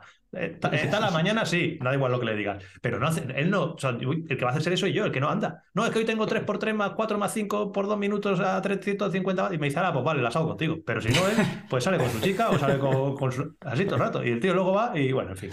Pues bueno, es que ese, ese es el, el- ahora que la viene a, a relación con la pregunta que han hecho. ¿Cuál es el mejor entrenamiento que pueden hacer? La constancia. Efectivamente. Sin duda, Sí. o sea, el mejor entrenamiento es el que se hace. Por lo tanto, que Sí, sean constantes, que no se tiren dos semanas en blanco y que salgan, aunque cada uno lo que pueda, pero que constante ahí, pico y pala, poquito a poco. Vale, ese Yo consejo siempre que tú nos digo- das a yo nosotros. Siempre digo, sí, yo siempre digo a esto que dice Edu, cuando alguien me dice, no, es que tampoco tengo mucho tiempo, digo, más vale muchos pocos que, pocos el baile. muchos. Claro, Sí. Que pocos yo, eh, muchos. Ese consejo que nos has dado tú, eh, yo no ando una mierda en la bici, pero lo que sí que controlo un poco de YouTube, pues te lo, te lo replanteo. Constancia. Edu, ¿vale? Un vídeo toda la semana, ¿vale? Ahí lo intentaremos. Eso es. Nada, muchas gracias, Edu. Te vemos, pues eh, creo que cada, cada par de semanas yo creo que podemos vernos y, Sí. y nos ilustras eh, con tu sapiencia. Perfecto. Pues que se muy bien el resto de podcast. una. Gracias, amigo. una, Edu. Pues a la próxima te prepárate tú una también y me la Sí, haces. sí, es verdad. Una idea quemarropa. Venga, Ahí se Edu. ve, hostia, qué miedo. Hasta luego. Muchas gracias, tío.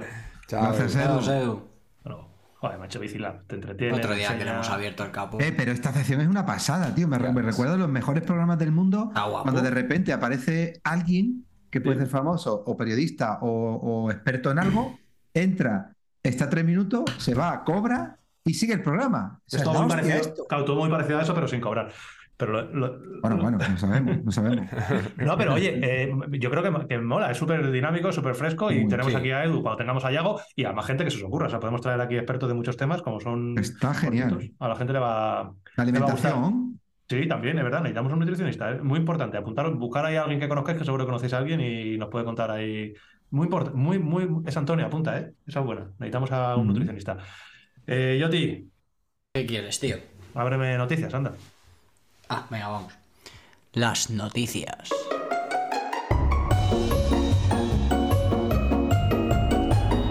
Las noticias.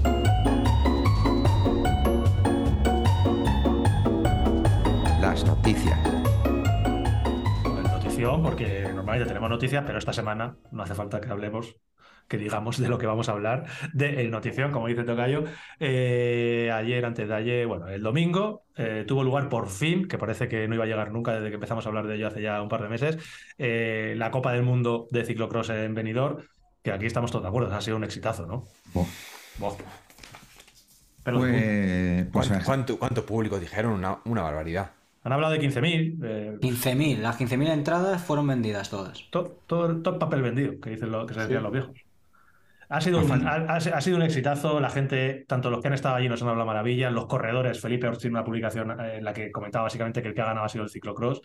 Eh, se han visto vídeos espectaculares de niños coreando a Mathieu Van Der Poel. Eh, realmente, bueno, pues eh, creo que todo lo que ha pasado ha sido un éxito y, ha- y creo que ha valido un poco para lo que hablaba Antonio también hace un par de semanas, a ver si eres el impulso ese que tuvo el mountain bike con la Copa Grundig en, en la Casa de Campo y bueno, todas las que se hicieron en España, que realmente supusieron una motivación muy grande para todos los que en aquella época teníamos 14 o 15 años y veíamos ahí a John Tomac o a Tinker Juárez y nos flipaba, pues que esto, estos niños que tienen 10, 12 años y vieron el espectáculo, que encima fue un espectáculo a nivel deportivo que hubo ayer, pues que, bueno, pues que digan a su papá que quieren montar el ciclocross. Ha sido la bomba, tú. Sí, es que, es que es muy, es una especialidad muy espectacular. eh, ya lo dijimos Mm. eh, cuando vimos la, la carrera que hubo en Bélgica, que estaba plagada de gente, y aquí al final era un pasillo humano y bueno, da, da gusto, da gusto ver a la gente disfrutar y, y bueno, eh, y bueno, también en, en MTV, en carreras en circuito, también eh, Claro. se puede, se puede ver así la carrera y muchas veces bueno, o porque no la tenemos a mano, pero bueno, que, que son, es una- ha sido una oportunidad lo de Benidorm. Hasta guay. Eh, a nivel deportivo, creo que la mayor parte de, de los que nos estéis escuchando sabéis eh, cómo, cómo ha sido la clasificación final. Ganó Mathieu Van Der Poel. Eh, segundo eh, fue van Aert. Eh, y tercero fue Lance Schweik. No, Eli Servit, ¿no? Al final. Eli Servit creo que fue el que quedó tercero, sí. Eh, Sí. Estuvo casi toda la carrera ahí zascandileando, incluso puestos de cabeza.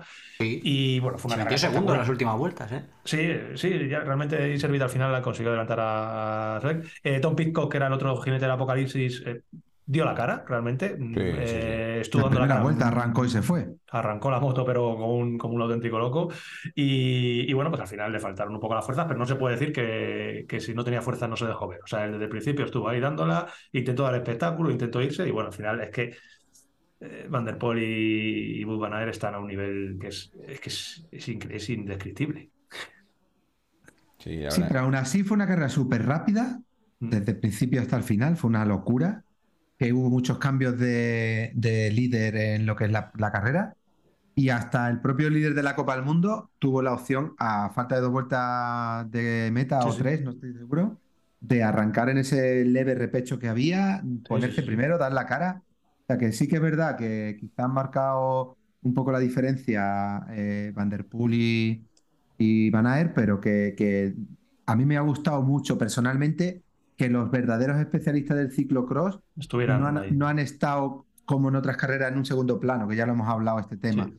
de que parece que son de inferior nivel, Sí, porque cuando sí, llegan esto, pues, pues pasan de un segundo plano. Y sin embargo aquí, Copa del Mundo, con todos ellos, han dado la cara hasta hasta el el final. último momento. Eso me ha gustado mucho. Sin rendirse, porque claro, tiene que ser complicado no rendirse ante Y estas sin bestias. complejo. Me ha Sin gustado complejo, sin cuando, complejo. cuando Spreck llegó a cabeza de carrera a falta de vuelta y media, cogió y le metió la rueda a Van der Poel No se a no- Van Aert. no se lo pensó, ¿eh? No se lo y- pensó. no, no se lo pensó. Dijo, pues yo tiro para adelante, a ver si se le despistan estos dos entre ellos y me dejan a mí. Saben que en el cuerpo a cuerpo prácticamente, son prácticamente invencibles el uno y el otro. Y, pero lo intentaron. Bueno, eh, el desarrollo de la carrera eh, básicamente se reduce a eh, salida de Tom Pitcock bastante, bastante fuerte, apretando de las primeras vueltas. Eh, a esa sa- salida de Tom Pitcock le hace un, contra, un contraataque importante Van der Poel, que fue el que estuvo marcando prácticamente las primeras vueltas. Parecía que se iba, que cogía ventaja. Y detrás Van Aert se le veía con ese control que él tiene de la carrera. Se veía que iba poquito a poquito, poquito a poquito, comiendo terreno, comiendo terreno. Pero aún así, con ese sí. control, pero, pero con cierta mm, desconfianza. O sea, no lo Sí, tenía no, claro, tan claro. sabe- No las tenía tan claras. Que- saben lo que que tiene delante, claro. ¿eh? veces se la ha visto como más convencido yo- de, bueno, Yo creo que quizá inti- échale. influyó el terreno, ¿no? Muy seco. El- claro, el Sí. terreno seco al final la- la- se va muy rápido, siempre puedes hacer un esfuerzo extra para pillar rueda y mantenerte ahí en el grupito. Y bueno, eh, mm, también por eso, mi opinión, es que, eh, pues, eh, por ejemplo, Iservit y Swick eh, podían aguantar delante. Si hubiese sido terreno más pesado, ahí ya sí que a lo mejor hubiesen salido los vatios a, a relucir y a lo mejor hubiese sido más difícil que no se hubiesen escapado solos, vamos. Sí, bueno, al final llegaron. La última vuelta, es, la verdad es que es un espectáculo entre la afición que había y, y los adelantamientos que parecía que estábamos viendo un circuito de Fórmula 1 con los interiores que metió eh, Van der Poel a Van Aert, Van Aert a Van der Poel, Van der Pero Poel ese tema se está hablando bien, sí. Qué bien, qué bien lo, qué bien lo hizo. Yo, Es que- Impresionante, limpio. muy, a, ¿eh? muy a- muy a mi Limpio. pesar, sabía, sabía en el momento en el que tenía que estar Eh, primero. está o sea, que claro. ganó la carrera. mm, Porque pues eso, varias, tenía cur- que entrar. varias curvas antes fue cuando ganó la carrera. Eso es, exacto. Como, ¿Cómo un pasaba la interior- arena, Un par de interiores, uno espectacular, uno espectacular a izquierdas, que realmente es que es un espectáculo verlo. Y bueno, en el sprint final realmente no hubo sprint final casi porque la, la recta de meta era muy cortita, entonces el que entró primero en curva fue Van der Poel. Van Aert intenta entrar, pero ya entra un poco pasado en la curva porque Ah, sabía se, que que- no tenía... se queda cer- no- se queda cerrado también Claro, no tenía contra las tiempo y- y vallas, entonces no puede hacer nada. Eh, Van der Poel primero, Van Aert, Iservit, Sueck, Pitcock, enhorabuena Felipe Orts, que hizo top 10, carrerón. Se metió, se metió emocionado. en el top. ¿eh? Noveno, noveno Felipe. Y, y bueno, pues eso, que ha, que ha sido un fiestón. Hay que hablar de las chicas también, evidentemente. Eh, Fem Van Empel y Puck Peters y tuvieron carrera también muy competida entre las dos. Y, y al final se la llevó la del Jumbo, se la llevó Fem Van Empel. Eh, Puck Peters y segunda. Y tercera creo que fue, vale, Shirin Van Anrooy, que bueno, pues son un poco las tres que han estado últimamente siempre turnándose unas con otras. Así que bueno, eso Os, fue la carrera. os dais cuenta que la ventología no ha muerto. Ya, ahí, sa- ahí sale el tema. Eh, es que la ah, el tema de la ventología, a ver, eh, ahora Van ganado. Ya, pero es que Van Empel encima gana con el Genesis, macho. No, Sí, no. es que, Sí, hombre, ya te lo digo yo. Es que Van vento. No, no, no, ahí, ahí está el No, problema. Van Empel, la- Van gana con el Gemini, sí, con el Con el Gemini. Genesis. Gemini, No, Con el. Genesis. Sí, sí, sí. Si ahí, está, si ahí está- si yo el otro día cuando hice los memes que hice en Instagram digo, venga, si ha ganado Van Empel, pues habrá ganado con el Vento y yo iba a poner una foto grande de ¿Eh? Van Empel. Claro. La ventología funciona y, y no, no, ha ganado con el Genesis. ¿En serio? Yo pensaba sí, que sí, sí, iba sí, no, no, no, no, ha sido, un- ha sido una catástrofe. súper Yo te- convencido, ¿eh? de que- de que iba con el Vento. eh, Yo no sé el sacerdote si tiene algo que decir, pero. No hemos rezado lo suficiente. No sé. Oh, vale. Bueno, yo, yo la verdad que cuando me pasaron la foto eh, que estaba eh, calentando con, con el, con el Génesis, eh, me dije, porque yo tenía la, la cosilla que, que le, iban a, le iban a levantar la cartera a Van der Poel, y entonces digo, ¡buah! Acertamos seguro, porque a mí lo que yo lo que quiero es que la, que la ventología funcione, ¿sabes? Tú no, eres de nombre, tú no eres de nombre, eres de religión. Claro, que lo que pasa es que, claro, a ver, hay que, hay que honrar al dios de la mitología, que en este caso es eh, Van Aert, pero bueno. y, y bueno, pues ya ha sido así, pues, pues nada, pues, damos carpetazo, pero bueno, seguiremos atentos. Seguimos de- atentos. de la- a ver, de las andanzas del vento. Lo hablábamos ahora. Eh, Se ha venido muy arriba, sabe que tiene el poder de la ventología con él. ¿Y qué decide hacer en el calentamiento? Cambiarse al Génesis. A ver, si eres de una religión, eres de una religión todo el rato. No es como esa gente que, no, no, yo es que soy ateo y luego se ponen malos y se ponen a rezar. No, no. O sea, si somos ventólogos, somos ventólogos desde el principio. Eh, Tú cuando, señor, o- tú cuando cometes un pecado y vas a confesar, el cura te manda una penitencia, tío. Claro. Pues ya está, Pues penitencia. No, tiene. o, no vas, o no vas a misa nunca y luego te casas Claro, por la es lo que le ha pasado. Pues Dice. Me voy a poner el Génesis que es más fresquito, decía él. Que estamos aquí, me lo voy a poner más fresquito. Y luego el vento, no, no. A lo mejor le estamos echando la culpa a ellos y es que el vento es para el barro y en terreno seco hay que llevar el Génesis. Le damos una vuelta a eso. Hombre, a ver, te voy a decir una cosa, por mucha ventología que tengáis, por mucha historia que estamos montando aquí, os estáis montando, yo Estamos, yo estamos. me mantengo desde la, desde la barrera. Eh, venidores más de, de Gemini, eh, perdona. De Génesis. De Génesis, eso. Y hablando de Gemini, Seco, calor. te- ya, ya, ya que la has metido, Eh, por favor. Noticia, ¿no? lo de Gemini, por favor, que sorteo. no- no hemos- Ah, vale. sorteo que está activo a día de hoy de ese Gemini Propus que conseguimos sacar gracias al podcast. Venga a dar la turre con todo nuestro morro que les hemos sacado un Gemini Propus de no sé cuántos cientos de Mil euros que euros. cuesta. A ver si Claro, ahora no van a participar. Claro, ahora se participe, por Dios, si me queréis participar, como decía, como decía. Así que bueno, en Instagram de en el Instagram de Gemini tenéis el sorteo, las bases del sorteo, a quién está abierto, cómo tenéis que participar. Entrad al, Insta- al Instagram de Gemini, también lo tenemos en el Instagram de que es muy fácil. Muy Es fácil. seguir, seguir a la cuenta de Gemini, seguir a la cuenta nuestra. eh, tienes que inscribirte el, el- el email en una newsletter y, y listo. Y a, y a- Y da- a y da- cruzar los dedos. Y dale me gusta. to- Todavía está Y, abierto. y algo muy importante que en España hay que dejar muy claro, Charlie, que no cuesta dinero. Y, No cuesta. y el mani- y el manillar que te regalan vale. vale Ese sí 60 cuesta euros, ¿eh? dinero. Eso sí que Ese cuesta. sí cuesta. Ese temilla no le hemos tocado, ¿eh? Antonio? Sí que cuesta, No, sí. Que, que muchas veces no hacemos esto. La gente ves el sorteo y dice, ah, si no me va a tocar. Pero es que, toca. que y además, si fuese otra cosa, yo sé, si es una, si es una batidora, pues es que te da igual que te toque o que no te toque. Pero un manillar eh, Gemini para, para la Para bici, el- eso lo, lo- lo que cuesta participar que un poquito de tiempo realmente eh, mm, te puede tocar. O sea, de verdad que te puede, te puede tocar. No es fácil, obviamente, Y- pero más difícil es que toque la lotería de Navidad y te gastas 80 pavos en Y decirlo. esto es gratis. Eso. Hay muchos comentarios ya, no sé si había más de Un montón, 10.000, o- sí, sí, pero, sí, un pero bueno, que, es, que hay posibilidades, joder, que- Y repetir, repetir muchos comentarios, que eso es bueno. Porque así luego en el, cuando toca el sorteo, pues estáis arriba, abajo. no, y es, como, co- es como comprar papeletas, realmente. el- Sí. Vais comentando y... Que bueno, eh, ciclocross de venidor, yo doy carpetazo, no sé si queréis hablar algo más de él, se ha hablado Sí, tanto y yo todo el mundo quiero- sabe casi todo. Sí, sí, dale, dale. Yo quiero decir uno- una cosa importante. El sábado se celebraron las, las categorías, mm, a ver, máster y bueno, pues eh, categorías inferiores, por así decir, que no son categorías UCI. Y eh, cor- nuestro corredor, corredor de- del Bici Steam, eh, Ah, sí, sí. Nacho Ignacio Merchan, Black quedó Merchant. segundo. Black Merchant quedó segundo en Máster 40. Ojito. Ojito. Ojito. Así que nada, Enhorabuena, enhorabuena, Merchan. enhorabuena, Merchan, si nos, si Y, nos escuchas. y- y ojito, ya que has sacado el tema ese, que si no, el, el otro youtuber, el Puyol, que le Ah, llega sí, quedó bici de ciclocross esta semana, se apunta para correr y queda segundo también. Sí. Toma ya. En 30. Pues Quedó imagino segundo. que correría en 30.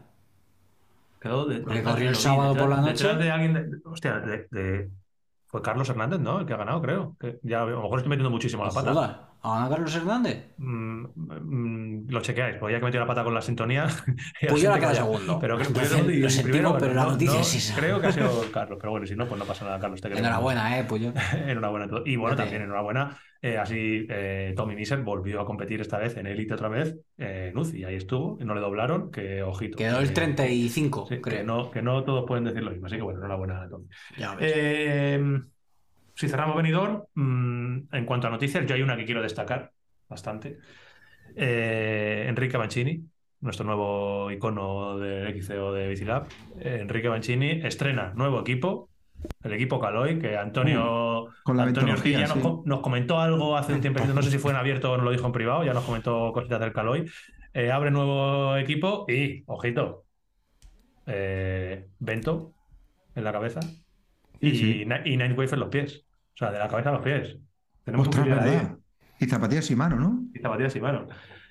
No, no, tonto Eh, no es. Sí, eh, cuando sí. decimos, sí, cuando decimos, eso lo- lo- ya lo contaremos, bueno, eh, eh, cuando hablemos de aquí, la, cuando elegimos Material. eso, no, no a ver, que, azar, que no- si, no si vamos, si vamos a la Cape con algo, es decir, con bici, eh, equipamiento, ruedas, eh, que, que sepáis que está todo eh, muy pensado. Pensado. Yo no- Yo lo voy a ¿Qué? decir públicamente, Charlie, pero, pero dije, oye, que me han escrito, no sé qué. Entonces dijo, mira, yo eso no, porque no lo voy a utilizar. Exactamente. O sea que, Así, así. que esto Pega no es. de Que esto no es. eh, no, es que vaya- viene un patrocinador, vais a llevar esto. No, no, no. Eso, eso sirve. Eso está a nuestra altura. Hostia, me estoy viniendo muy arriba. A no, no, necesidades, en podemos este decir. este estoy siendo realista, no, no, yo Vale. tampoco. Si, si, si está a nuestra altura, si es algo top y funciona, eh, tiene posibilidades de, de venirse a la Key con nosotros. Si no, no. Es verdad, no, es verdad. Que, Y que que no quiere decir esto que no, sepa- no seamos capaces de, de valorar otras marcas, otros componentes. Todo, todo. otros- No, no, no, pero que. Sí, pero que, no, que si. Pero que no si es- nos, que si no nos gusta, lo que quiere- básicamente lo que quiere decir Charlie es que quiero decir, si, si te viene otra cosa que no te guste, pues amablemente lo tenemos, como decía antes Ismael, que tiene la posibilidad, pues nosotros tenemos la posibilidad de, de no, de no llevarlo cualquier cosa. Si no nos gusta, dicho esto, Lo que pasa es que a Todo- Charlie le gusta el jamón. le gusta el jamón, sí, pero que, que- que to- todo, todo Ya- puede Y a, fallar. vosotros, y a vosotros el caviar. Sí. Es como, es como el del chiste, ¿no? El de tonto, ¿de qué te gusta el bocadillo? Dice, de jamón mismo. Pues igual. Pues, eh, mismo.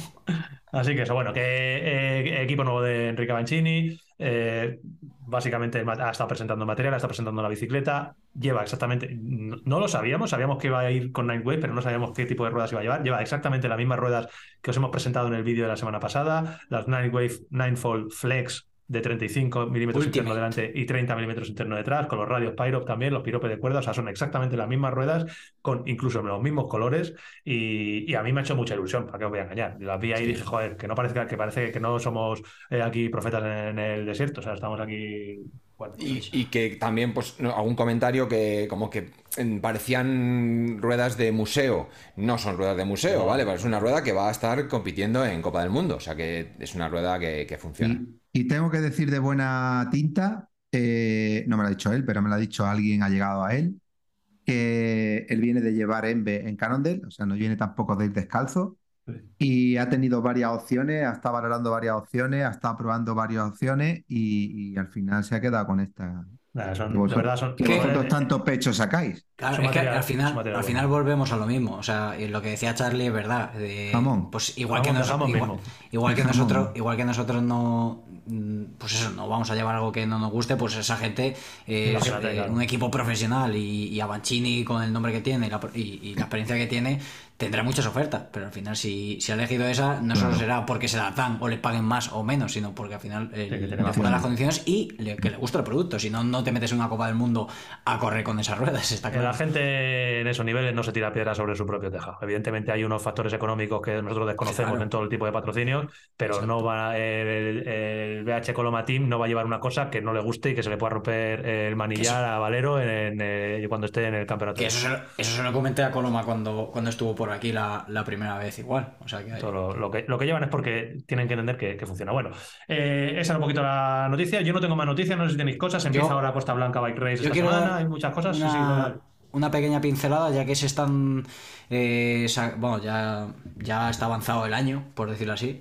Eh, se están dando todavía pinceladas de los, de los equipos y creo que no lo hemos comentado. Eh, nada, el Skoda Cara Bandida, ya que pues es un equipo de maratón, lo que nos interesa, eh, ha anunciado que se incorpora Mikel Faust a la, Ah, a la plantilla. Entonces tiene se le queda una plantilla cuanto menos Pues, curiosa. pues también noticia.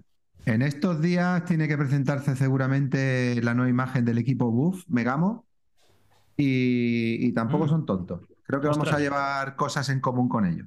Eh, estoy, estoy echando en falta eh, eh, al Buff Megamo. O sea, es como es es verdad. equi- equipazo referencia desde hace, fíjate, Claro. unos años. Hemos estado hablando ya con Antonio Ortiz, con Ismael Ventura y, y- y todo lo que tiene el equipo. Y, y como que falta noticias, me falta picositas. Así que mira, si Antonio nos comenta ya esto. No pues, están dormidos, están invernando.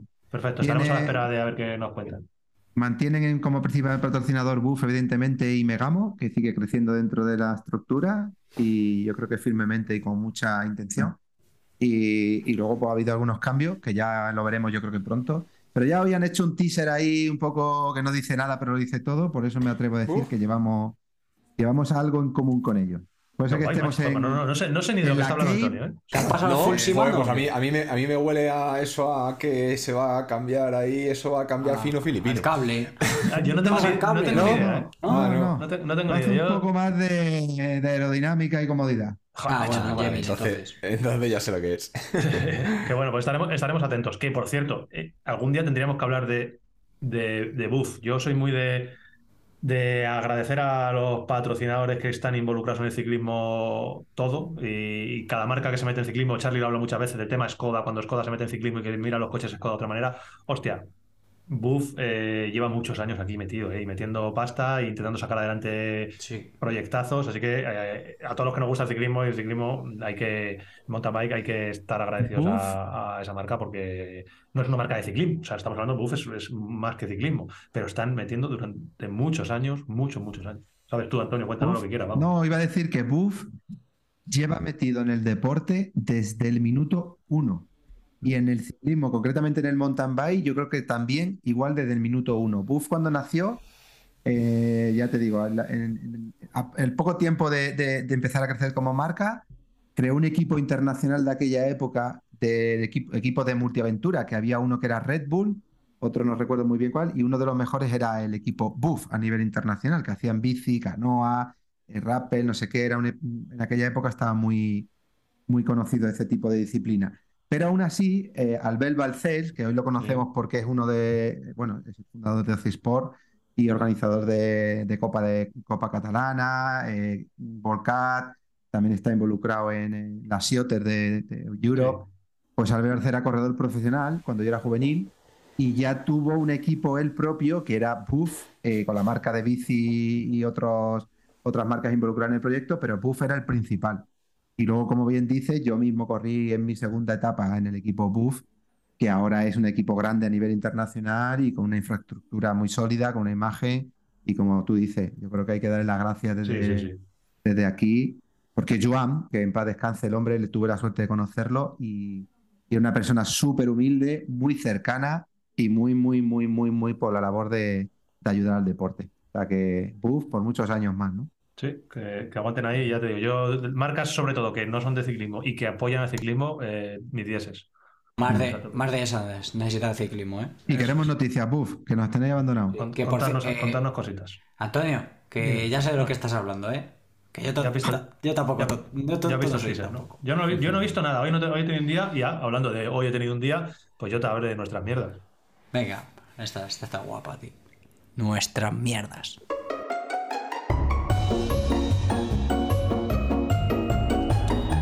Nuestras mierdas.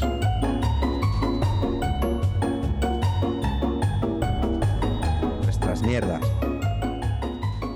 Nuestras mierdas, os he dicho que, eh, claro, que hoy no me ha dado tiempo a ver nada, ni Instagram ni nada, porque hemos tenido un día complicado. Hoy hemos estado de carreritas, de nuestras bicicletitas, de nuestras rutas, de nuestras historias. Eh, queda un. ¿Cuánto quedan? ¿10 días? ¿8 o 9 días para irnos a, a Tartesos, la primera carrera eh, del año, la primera competición del año. Abrimos ahí nuestra, nuestra pelea de tontísimos.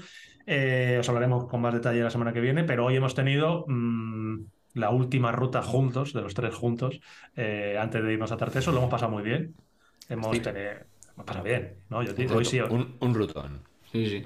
Que, no que me- por cierto, yo- que- yo- de, de- de la manera que has preguntado, Tocayo, y la que has puesto, es como que no estás muy convencido que lo habéis pasado bien. Sí, sí, sí. Después de la No, mierda que no. me hicieron el lunes pasado, yo hoy, vamos, para Bueno, bueno, bueno, habla me- por mira, ti, que también la liaste tú, ¿eh? No, que yo no lié caña nada, a no. Charlie, pero tú también la liaste. No, ¿eh? tú estuviste muy bien defendiéndome, no, la- no, no tuerzas ahora. Hoy, hoy eh, Es que yo voy contigo entrando y te vas así sin decir ni mu y yo me mosqueo, pero bueno. hombre, si me haces un feo como el que me ellos, está justificado. Hoy me han, de verdad, te lo digo, hora y cuarto me he tirado. Desde, hemos hecho cuatro horas No, y no. diez de ruta. ¿Quieres que lo hablemos o no? ¿Quieres que nos Ahora no, no, o ya no? te voy a decir lo de hoy. No. Cuatro horas y cuarto más o menos, la última Cuatro hora y media, hora y cuarto, al puto corte he ido todo el rato. Pero, pero a- con el motor ¿A cinco? re- ¿A al cinco. Y, Cinco. y no es, y, no he sido, y, no es- y no he sido yo el culpable esta No, vez. bueno, un poco también. ¿verdad? Tú vas a- eh, con el motor ese cuando va, que vas en, eh, en Al primera corte. y no sube la velocidad. Que llevaba el- el- el- a 4.000 revoluciones todo el rato la aguja, 5.000 revoluciones. Y digo, y todo el rato, y todo el rato, y todo el rato. Y digo, es como una carrera, tío, como una carrera. ¿Qué ruta hemos hecho hoy? Chicos, contad un poco la ruta. Y la estamina bajando. Buah, la estamina. Maratón Sierra Norte de MTV, que se hacía, no sé, hace cuántos años. Buah, hace- Que no sé por qué han dejado eso de hacerlo. No, tenéis que dejar eso de hacerlo. Ana, salida y llegada, ¿dónde es eso? Yo no me enteré, yo no me entero. Es. em, ¿Cómo se llama esto? Venturada, sí. Bueno, la- de Monterrey, ¿no? Eso es, la salida original de lo que era el maratón. El maratón de Sierra Norte es una maratón que se hacía, lo utilizaba el club, uy, lo utilizaba, lo, lo organizaba, si no recuerdo mal, el Club Ciclista Madroño, y seguramente me estoy equivocando. Eh, fue un maratón bastante clásico hasta el año 2016-2017, creo que fue la última vez que se organizó, y tenía un recorrido muy, muy guapo. Salía de Cotos de Monterrey, que es una urbanización que está cerca de Venturada, en la Nacional 1, y acababa en Cotos de Monterrey. Nosotros nos quitamos Cotos de Monterrey y la, empezamos y salimos desde Venturada, que estaba, es más accesible. Y la ruta pues está muy, muy guapa. Son unos cuantos kilómetros han salido al final. 73. al ¿Cuánto? final. Sie- 7-3. 73 y 1000 Me- de, de nivel cuánto? 1500. 1500. Pero yendo al corte, como digo, que hemos ido al corte, Bueno, ojo, la velocidad media, yo tenía la subida Strava, porque yo sabéis que si una ruta de mountain bike no hace 20 de media, dice que no la va a subir. Entonces, hemos hecho 17 o 16 de media. O sea, no, es una hombre, ruta- eso lo has hecho tú, perdona. A mí me ha pasado el 18, ¿eh? Bueno, pues eh, una ruta lenta. Quiero decir con lenta porque al final es una ruta técnica, una ruta... eh, Tiene todo. que para ser un maratón, o sea, no es, una, no es, una- no es como cuando nos vamos a patones a hacer ahí que prácticamente hacemos enduro, pero para ser un maratón en el que metes a 500 o 600 personas, tiene mucho picorcito, tiene mucho sendero, mucho sendero, muchas piedras. eh, Sí, o sea, que el nombre nos engañe, que al final eh, asociamos el maratón a más, pues eso, más fondo, más pista y tal, y pero no, este recorrido no es, no sé si tiene sus pistas también, pero, pero eh, MTB de- del bueno, como sabemos decir. Del Bueno. bueno. Sí. Y bueno, pues hemos tenido, hemos salido una horita y pico así tranquilos, disfrutando, de haciendo nuestros vídeos, que tenemos que grabar vídeo, vídeo que vais a poder ver esta semana, ¿vale? El vídeo de esta ruta en el que Charlie estrena una cosa nueva, no vamos a decir qué, pero Charlie estrena por fin una cosa nueva que te va a gustar, Antonio. Y Ah, claro, lo iba, lo- lo iba a contar la semana pasada, así que bueno, lo dejo para la siguiente. sí, la- semana, pasa- así que vean la semana pasada se me, se me- se me olvidó comentar una, una No despistas, cosilla ¿eh? y bueno, Vale, ya vale. la- Eso es, no despistas ahora. No, no, no digo nada. Ya Vale, lo- que la gente está deseando saber Estuvimos hablando de la bici y Eso. bueno, pues hay una cosa que, que he cambiado la bici y, eso es. y eso es por y bueno, pues ya lo cuento la semana que viene. Entonces en el vídeo de esta semana lo vais a poder ver y la ruta hemos empezado ahorita y pico así bien. Luego eh, cuando quedaba una hora y cuarto, no sé qué hostia se ha pasado, y ya yo te he encendido ya la, la mecha, se ha puesto en modo, modo carrera. Yo iba de tercero, digo, yo no, no entendía un poco nada, pero bueno, ahí a- al corte, te lo digo al corte, eh, literal. O sea, iban, me iban, a- iban Cha- Charlie a la rueda de Jota pegado, y yo a, a cuatro metros de Charlie, pero con la lengua afuera, lo típico que digo, madre mía, madre mía, que se van, que se van, que se van. No, Y- no habrá y sido cuando- ¿Los tanto. tres solos? Sí, los tres solos. Y cuando se ha equivocado, porque Jota se ha equivocado en un sendero, menos mal, y ha parado, pues eh, luego ha cogido Charlie y, y- y- y se ha puesto. Te entra resoblando, porque Charlie se le nota cuando entra arriba. O sea, para que se le nota, Hombre, dicho. se nota. Charlie, Se nota Jota- cuando, pa- cuando pasa el relevo y cuando enciende la cámara, tío. Es que lo temo. Yo prefiero que Charlie no lleve GoPro. Me, me mira, me mira riéndose como dice, ya está, porque yo- Charlie puede ir tranquilo también, puede ir en modo normal. No, Yo no, tranquilo. no puede. Sí, sí, puede. A veces va tranquilo y tal, pero hay- en algún momento cambia, cambia la historia y ya entra como, como resoplándote ahí en la oreja, ¿sabes? En la, en la- en la nuca, te está resoplando en la nuca que ya ves qué te pasa con, con ahí pegando esos, esos pistonazos, pum, pum, pum. Digo, bueno, ya me mira yo para atrás como diciendo, "Hala, ya, se jodió. y otra vez, y otra vez yo al puto corte, Jota a la rueda de Charlie me dio bien y yo te lo juro, pero, pero al corte que, que digo, eh. Y encima en una bajada de pista que eh, ha sido la primera bajada de pista que hago rápida después de la penínica, bajada típica, era rapidísima esa bajada, Y pista, y pista, o sea, rota. Bajada de las que hablamos muchas veces, que no hace falta tener un trialerón fino de que solo entra una rueda para, para hacerte daño si te caes. O sea, la típica pista, pues eso, que, que hay que ir con, con mil ojos, íbamos con mil ojos y a mil por hora entonces. Muy rápido y- Pero te, pero te ha venido bien, porque es que No, eso lo he dicho yo. cuando, lle- cuando llegues a Tartesos, ya la, la primera bajada va a ser así. Va a ser- vamos, así no, va a ser peor. Claro. ¿Por qué más gente? Claro, Claro. y Charlie me la- y se lo he dicho a Charlie, digo, oye, el bajar a esta puta hostia la. la Que antes te lo había dicho yo. Claro, te- te Y- Que estamos te mira Sí, para sí. atrás y te, te mira para atrás y te mí. dice, esto te va a venir bien. Y ya busca el respaldo de Charlie ahí. Sí, bueno, al final, que bien, ha sido una ruta muy, muy guapa y la última vez que salimos juntitos antes de Tartesos. Final hemos, ya, macho. Ya empieza el año, ya empiezan las carreras. Tarteso debuta. Sí, hemos contado al final que vamos solos. Charlie, lo contamos la semana pasada, que ya no me acuerdo. O sea, solo me refiero a que no vamos en pareja. Sí, También claro, lo si contamos ¿no? el- la crisis en Bicilab. Sí, la verdad, sí, sí, que se rompía el bicicleta. Claro. Que, te- que te explique, explique Sí, yo sí, por- no, lo, lo bueno, a ver, hoy, hoy os he visto, hoy os he visto bien, o sea, que yo no sé si, eh, la- igual que la semana pasada os quejasteis demasiado, hoy, joder, os he visto guay. yo, yo, yo te llevaba un ritmazo, de verdad. eh, Antes estaba hablando un poco en tono jocoso, pero iba a un ritmo. Iban los dos, vamos a hablar claro, puntito, puntito más. Como cuando pides el filete, un puntito más. Mm, que- yo no te creas que iba, yo no iba cómodo al Ya, final. yo, iba- yo de yo me iba de verdad que me iba cortando todo el rato. O sea, todo el rato que tenía que, cuando no me quería cortar, tenía que ponerme de pie de la bici para una sprint para, para poder pillaros ahí rueda. Iba muy deprisa. Y yo te iba muy rápido. Iba muy rápido. Bien, bien, me gusta, me gusta. Más rápido tendría que ir. Eso sí, eso sí es verdad. Bueno, Eso sí es cuando, verdad. cuando va rápido, Jota, nunca se va lo suficientemente rápido. Eso es. Por eso. Hay que hacer Más una rápido rápida a. Pogachar que, que tampoco le es suficiente. No le, da- no le da basta, no le, no le dio, no se da cuenta. Yo, ¿Tú qué tal? es. ¿Tú qué tal toca yo? Pues mira, yo este fin de semana lo he tenido tranquilo, porque la semana pasada tuve una semana de entrenos bastante buena. Pude ir enlazando entrenamientos que tenía planificado bien y sin percances, sin enfermedades, sin contratiempo. Bien. Y, y me ha tocado un poco, pues, este fin de semana levantar el pie tranquilito y, y descansar para... Esta semana empieza otra vez la fiesta. Mañana tengo ya... Mañana tengo gimnasio y un trabajo específico en bici y casi, casi toda la semana, hasta el sábado, día de recuperación. Y, y ya casi, casi va a rematar. Lo último que nos queda. ¿Cuándo cortas antes de Tartesos? ¿El lunes o qué? El sábado hago el último entrenamiento así un poco más ¿Más explosivo. cañero? o más cañero. El domingo nada, prá- prácticamente nada. El lunes tampoco. El martes seguramente hasta descanse. Y el miércoles, pues sí que haré allí un par de apretones para, para activar para el jueves. El jueves, si no sales a balón parado y no activas el día de antes, al menos yo ya salgo a contrapié. ¿Tú llevas, eh, Antonio, tú llevas rodillo eh, antes de las carreras o te pones a entrenar ahí con todo el mundo ahí a lo loco? Yo me gusta, lo he dicho aquí alguna vez, a mí siempre me ha gustado calentar en, en la calle. Buscar la zona de alrededor, tener controlado algún sitio para, para- De hecho, allí, cerca de donde es la salida o donde fue la salida del año pasado, hay una pequeña subidita, pegadita a la playa hay un llanito y luego una subidita, que calentaba muy bien ahí, me iba, volvía, me iba, volvía. De hecho, coincidí con Ismael concretamente, eh, no sé si fue la última etapa o la penúltima, coincidí con Ismael Ventura calentando, estuvimos un rato charlando.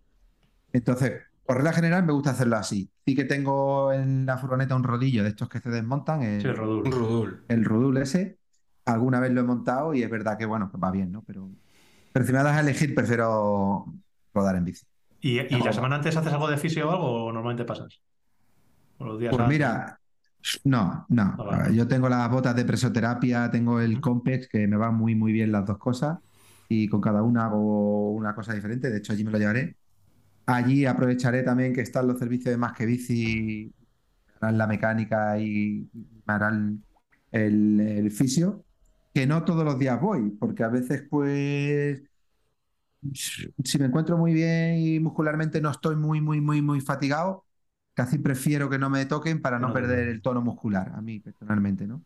Tampoco soy de los que me doy todas las semanas, pues muchas veces eso lo que hace es que al día siguiente vas un rato muy torpe y prefiero no perder ese tono. Ahora, si estoy fatigado, pues le digo que no me apriete mucho, que me suelte un poco, que me drene y, y funcionando. Y eso es lo que, lo que haré. Guay. Comenté lo de los masajes. Yo mañana, bueno, hoy, que nos están escuchando y martes, eh, tengo fisio. Tengo día de descanso y... Con tu primo, ¿no? No, esta vez no. Eh, Oh. no, es mi prima y, prima. y no. Ahora, pues bueno, está, está trabajando en, en otro sitio y solo puede los sábados y al final por tema de encajar un día a otro, pues no, no encajamos. Y, esta vez pues voy a un oficio de, de aquí de, del pueblo que ya he ido bastantes veces. Y aprovecho mañana día de descanso para darme un masajito que hace, hace muchísimo que no paso por, por manos, así que vendrá bien para... ¿Le para alguna movida, rollo descarga, alguna historia así? ¿O le dices, oye, que tengo una carrera la semana que viene, ah, tú verás lo que haces? Sí, yo le cuento un poco mi vida. Ya sabes tú que no, no me gusta escatimar en detalles, ¿sabes? Para conocernos de tú a tú siempre. Entonces, pues yo le cuento un poco mi movida y lo que tengo pensado también. O sea, yo voy con las ideas muy claras y, y siempre me gusta descargar las piernas y sobre todo que me viene muy bien también eh, la espalda, cervicales, lumbares, o sea, darme un repasito de todo. No me gusta darme muy, muy fuerte. Bueno, ahora, ahora me lo podría dar, eh, es, es por gustos, ¿eh? Ahora, por ejemplo, en, la, en el momento que estamos y que queda una semana y pico, me podría Sí, dar un masaje fuerte en las piernas. Pero, pero bueno, prefiero aprovechar esos 45, min- esos 45 minutos que esté de, de masaje, pues darme un poquito en todo el cuerpo, relajarme sobre todo y desestresar a los músculos. Y eso que, que falta hace, que parece que no, pero estamos entrenando ahí durete y, y viene bien de vez en Jota cuando. se está pegando buenos tutes el tío. Otro día hizo unos entrenos de la hostia. Ah, Esta semana tengo también jale. Yo tengo dos días ahí de, de calidad, uno de gimnasio, el fin de otro fondillo, así que bueno, no. Luego queremos andar todo lo mismo, ¿eh, Charlie?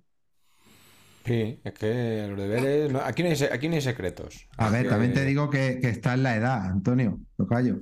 Yo te está en la edad de entrenar No, pero- y hacer las pero- cosas bien. Y motivado, y motivado y con objetivo, pues Pero entrena, entrena, entrena duro. Yo la verdad es que digo, joder, yo no sé si aguantaría, es que se mete buenos entrenos ahí uno detrás de otro. no O sea, entrena ver, mucho, es, entrena bien. es joven y, re- y recupera bien. Claro, Sí, entrena bien. Y luego, luego en horas a la semana, ya- eh, antes que hasta hablando de, de lo de la semana, no he hecho muchas horas. O sea, mi, mi semana. No, no, pero son, son efectivas. Es que tú Claro, tampoco, mi- quiero decir, mis- que mi semana tiene esprendi- poco tiempo, claro. Que Claro, eso es, mi, mi Jota semana. Dilo, dilo. No, que yo te saca los entrenamientos que la gente a lo mejor se piensa que está todo el día tocándose los huevos en casa y te voy a, voy a jugar a los ciclistas profesionales. Yo tiene un Hombre, no. horario comercial, que ya sabéis lo que implica tener un horario comercial, y saca los horarios de madrugar mucho y entrenar por la mañana, o eh, salir de la tienda a la una y media cuando cierran o a las dos y irse a hacerse los estos, pero a las cuatro y media tenemos que estar otra vez ahí haciendo notas de Jota. Entonces quiero decir que, que- que- claro, que tiene. Sí, sí, es así. así. tiene ya, te digo que, que mis. Bueno, lo verán en mi Strava, y, pero vamos, que no oculto nada, tengo todo ahí visible. Y mis semanas más buenas, más espléndidas son 12 horas, si, Sí, si llego. O sea, que, que entre, entre 9 horas y media y 12, depende cómo se dé la semana. O sea, que tampoco es. Lo que pasa que, que bueno, eh, haciendo las cosas bien hechas, pues bien están, dicen. Eso. eso es. 12 horas bien dirigidas, bien hechas y Mm. con motivación, se Sí, cumple hombre. el triple. Yo ya te dije esta, antes de Navidad de que, bueno, cuando dimos la noticia de la Cape, que yo me iba a implicar al 100%. Entonces, de momento voy al 110. Sí, por, por trabajo, por trabajo no es. Implicación, implicación, esa no, esa no te va a faltar ni un pelo. No, que disfruto de, disfruto de cada minuto, o sea que, menos cuando me toca el gimnasio, eso no disfruto tanto. Pero Eso es lo importante, eso es lo importante. Cuando lo decía antes Edu, eh, Tala tiene toda la razón del mundo. O sea, que lo que hay que hacer es, si estamos hablando de que si entrenas, que si entrenas duro, que si madrugas, pero porque te lo pasas bien y porque estás disfrutando. En el momento en el que pierdes la perspectiva y hacer esos entrenamientos es un castigo, ahí entras Claro. en barrena. O sea, eso es insostenible para alguien como nosotros que, es- que, que no vivimos de ello. Entonces, Ah, si estuviera los cinco días entre semana ahí, cinco días seguidos haciendo series duras, no sé Que qué. no te guste. Pues Claro, claro, pues, o sea, y, si- y si te gusta hacer eso, pues, eh, pues la sigues haciendo. No, pero es, claro, es lícito, claro, sí, claro. sí. lo que Pero- me gusta. Es que mm, tú, Fisio, Charlie, eh, a ti el Fisio no, te, no se te ha perdido nada, ¿eh? No, pero sí le gusta, sí. Me gusta porque lo he- lo- me, lo, me lo he dado en los dos años que hemos estado en, en, en Apenínica. Y, pero luego aquí, pues no lo. Bueno, no sé si es porque no tengo tiempo, sí podría tener tiempo, porque el tiempo al final hay que buscarlo. Igual que busco el- una Claro. hora para subirme al rodillo, pues podría buscar una hora para ir al fisio. Pero es verdad que es difícil de encajar, ¿eh? Pero no. No lo buscas. No lo busco. Ni busco estiramientos, tampoco hago. Y ahora estoy intentando, porque otros, otros años eh, sí que he sido bastante regular con el, con el gimnasio, el gimnasio en casa. O sea, yo lo hacía en el salón de casa, eh, colchoneta, Bosu, eh, la pelota feedback, Las- tal. y- Las gomas. y eh, hacía a lo mejor un- alguna época que hacía dos a la semana, pero luego ya se me hacía mm, bola también y un día a la semana. Pero este año, bueno, pues Edu me dijo, mm, al final, cuando tienes poco tiempo, también es muy importante aprovecharlo eh, haciendo, dando pedales, ¿vale? Entonces, bueno, pues un poco lo he dejado un poco de lado y sí que me dijo, bueno, vamos a hacer unas unas sesiones cortitas de 20 minutos, porque yo antes echaba sesiones de una hora, o sea que al final ese día era como un entreno de- de rodillo, pero era el gimnasio. Y, y he empezado este fin de semana. Estuve el otro día 20 minutillos ahí haciendo unas planchas y Ah, tal. quítate, la, quítate la camiseta, como deciste a mí, no te jodes. No, porque no me- he depilado, no me he depilado, que ahora, ahora nos contarás tú algo sobre la depilación. madre mía, y, y, y tengo agujetas, que esta mañana decías tú que tenías agujetas, pero me he querido quedar callado. Digo, guau, si encima les digo que, que que ya he empezado yo a hacer también el core y no sé qué. abajo. Yo lo que lo quería tener ahí como el arma, eh, como un, un- unas bajo, bajo la manga, pero no podía aguantar, me lo he contado. Claro, yo tengo, agujetas hoy de hacer, de hacer abdominales ayer, macho. Sabes tú que me hago. Digo, yo estoy pensando y me pongo a hacer ahí. en- de core he hecho media hora. Y hago unas cuantas abdominales, pero unas cuantas son poquísimas. O sea, yo cuando he hecho cuentas digo, pues hago tres repeticiones, no sé qué tal. Y, digo, ¿y con eso qué coño tableta voy a sacar yo? Pero tengo agujetas, tío. Tengo aquí agujetas. Menos, menos sacarás sin hacer nada. Claro, por- esa es, el- esa es la, la historia. Que como tengo un nivel tan pocos, bajo, eh, es lo que hablamos siempre. Cuando tú empiezas a entrenar, en ciclismo o en lo que sea, que tienes un nivel paupérrimo, Solo puedes ir a más, ¿o no? claro, y, y, y mejoras súper rápido, que es lo Claro. bueno, es motivante. Claro. Que lo difícil es cuando tienes un nivel muy alto, claro, que ahí no hemos llegado, pero la gente que está en niveles altos, claro, se pegan unos tutes para mejorar 0,01%. Cuando tú empiezas, tú te sales dos días por semana y, y- y pasas de ser un mega paquete a un paquetillo, que, que hay un cambio muy gordo. Entonces, Yo- a mí con esto, con los abdominales, eso me pasa igual, de, de- de no hacer absolutamente nada a hacer dos días por semana core o dos días por semana fuerza o tres días por semana, claro, pues mira. Pues, Hablando- Lo vas a Ah, agradecer muchísimo. Yo creo, creo que sí. Bueno, me, A- a- me gu- a- me te has quejado bien. mucho de- del, del aumento de peso, que la mayoría será muscular. Sí. Cuando el, el aumento de peso es muscular no hay que preocuparse tanto como cuando es de grasa, con lo cual es peso, pero no es lo mismo. Se compensa de otra manera a la hora de, de pedalear, pero en tu caso, que, que haces mountain bike Sí. y, y- y merece la pena estar un poquito más, más fuerte, lo vas a agradecer muchísimo, no solamente por lo que vas a aguantar y el- la estabilidad, sino que si tienes un contratiempo, Claro. te va a hacer que estés más fuerte, que más te protegido. rompa, tienes la sea, carcasa, más el chasis lo tienes más, más eso. Sí, eh. Y, y quizá para lo del tema del peso, también el hacer estos ejercicios de fuerza eh, consumen bastante energía, además Sí. bastantes calorías. No a lo mejor en el momento de hacerlo, sino que el cuerpo luego se queda activo y sí que hay... como aumentas un poco el metabolismo, a lo mejor. De, Ah, tienes más, eso cons- es. tienes más Eh, por- consumo. cuanto más, y sobre todo nosotros que ya somos cuarentones, ¿sabes? Cuanto Sí. más mayor eres, más, más ejercicios de fuerza se supone que tienes que, que meter, vamos, por lo...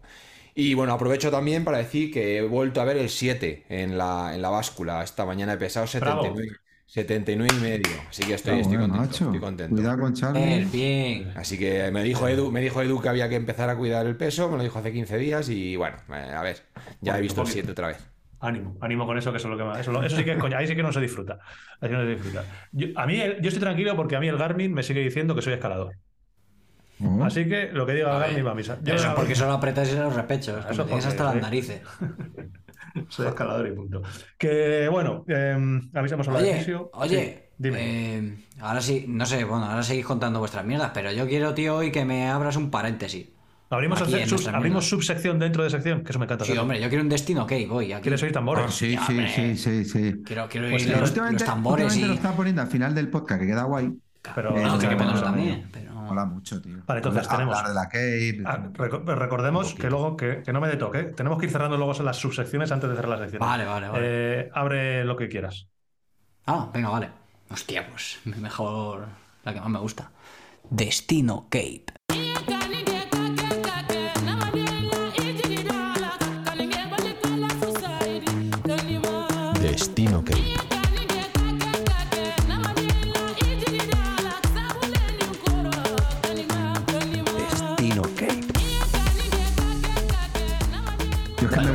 Me veo en Sudáfrica, tío. Me cago Sí. en.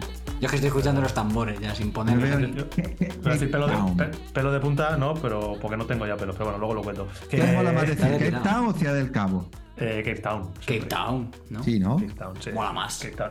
¿Dónde qué vas? A Cape. Town. Buah. que la gente dé su opinión. Cape Town o Ciudad del Cabo. Que, ¿Cape mm, Town o Ciudad del Cabo? yo no tengo nada que decir de Destino Cape. Yo te he abierto el paréntesis, pues yo cedo la palabra. Jota, pana, ¿qué es? ¿Merendal o Mirindal? Hostia. Merendal, ¿no? Ok.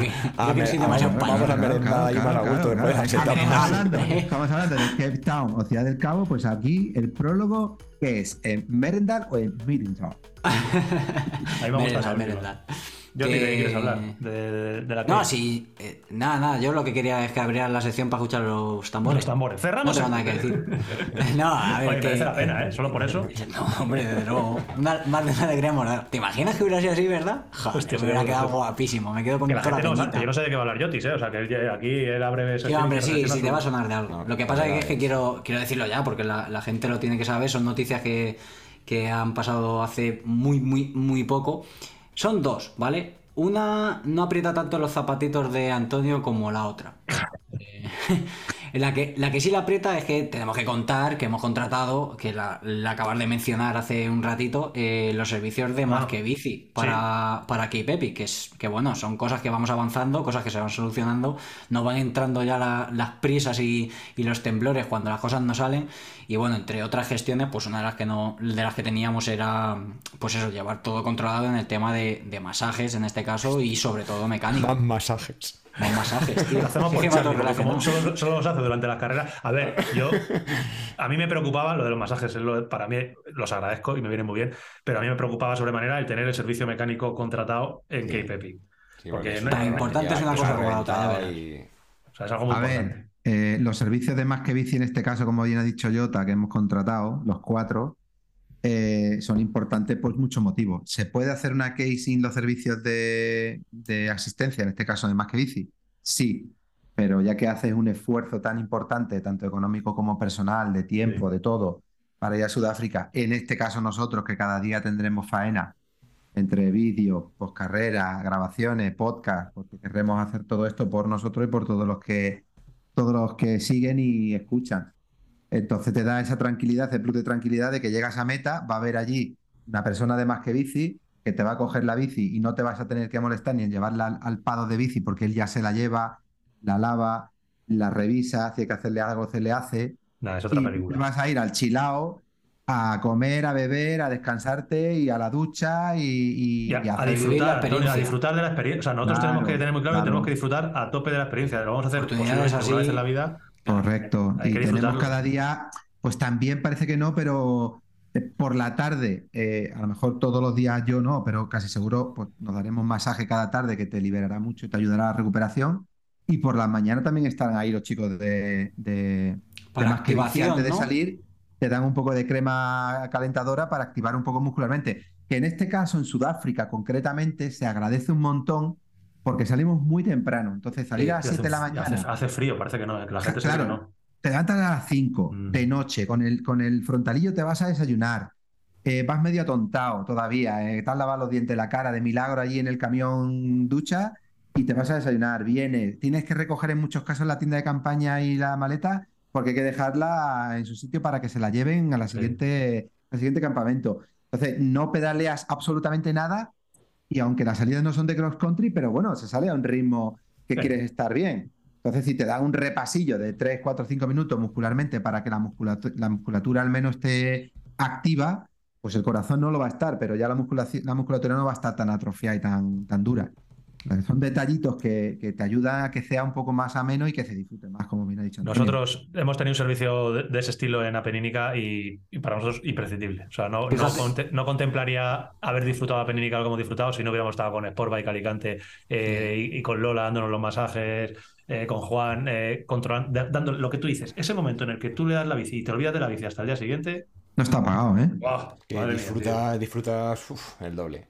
Porque no, claro, además nosotros personalmente tenemos que decir orgullosamente que tenemos a uno de los mejores mecánicos del mundo con nosotros en el equipo, que es. Charlie. Y no, te- no, verdad, eh, lo digo así. A lo mejor puede parecer un poco yo pedante, pero es la realidad. Que si tenemos un Podría problema, revisar las bicis, pero Sí. claro, nadie lo va a solucionar a otras cosas. mejor que tú. Sí. Seguramente lo podrán eh, solucionar igual, pero mejor no. Eh, entonces, por ahí estamos tranquilos, pero es verdad que tú vas allí a lo que va, igual que Antonio. El hecho de que venga alguien con nosotros a grabar Literal. O sea, el, ejemplo, el ejemplo es perfecto. Claro, eh, son momentos en los que tenemos los mejores, pero vamos a lo que vamos. Eh, bueno, pues en este caso está más que bici, que nos va a ayudar en todo esto y, y vendrá quien viene con nosotros a grabar. Michael Quiereta. Michael El Quiereta, eh, Michael Quiereta que viene eh, a grabar. Yo, evidentemente, le ayudaré en todo lo que pueda, pero yo no quiero ir a mi única KP Peak y tener que estar esclavo totalmente toda la tarde de tener que grabar y tal. Para mí es, pues eso, tan importante como lo de que, o- que Charlie se tenga que olvidar de la bicicleta, porque al final, si nos pasa algo y no tenemos a más que bicis, a un servicio técnico detrás, va a ser Charlie el que se tenga que encargar de ello. No voy a ser Sí, yo, y- evidentemente. y, si, y si toca hacer algo, Sí, pues se va a hace, hacer. pero o claro, pero sí, pero nada, pero- siempre hay que hacer algo. O sea, siempre hay que hacer algo. Y, y lo importante es que sea algo que, que no lo tengas Claro. tú, o sea, que lo haga alguien. Entonces, bueno, eso es más y básico. si no tienes percance, que, que muchas etapas, ojalá ninguna, ¿no? Tengamos percances, pero si no tienes percance, eh, el hecho de tener que repasarla, No, la Pues barra claro, y. claro. la gente, la gente que ha estado lo sabrá. Claro. El hecho de tener que repasarla, el campamento es muy grande. Sí. Entonces requiere un tiempo el decir, ostras, me he duchado, tengo que ir a por la bici al, al donde está la bici, en este caso el parking, ¿no? De bici, que está a tomar por culo. Vete, vete con la bolsa de repuesto, repásala. En mi caso, que yo soy un maniático, como dice Pau y decía Joan, y tengo que dejarla limpia que parece que no ha salido. Eh, engrásala, tal. Es un tiempo que, que en este caso lo podemos dedicar a estar tranquilo, a descansar, o, o a, o a editar, o, o a grabar un grabar. podcast. A grabar O un grabar un podcast. Hay que un grabar. podcast, hay que a grabar. agradecer todo el mundo. Claro, Y que- exactamente. Eso. Y, y Y, que, que, luego- también podemos, mira, aquí metemos la cuña. eh, parte de, o sea, los servicios que estamos contratando los podemos pagar porque lo estamos pagando gracias también, en parte, y lo hemos hablado hoy, estamos tirando del dinero que vamos teniendo de todos los suscriptores del podcast. Así que, pues mira, al final, todos los suscriptores del podcast que estáis eh, financiando parte de lo que estamos haciendo, vamos a poder ir cogiendo ese dinero para Eso pues, pagar los servicios de más que bicis y poder tener tiempo pues, para grabar un podcast que será para vosotros, mecenas, que os queremos.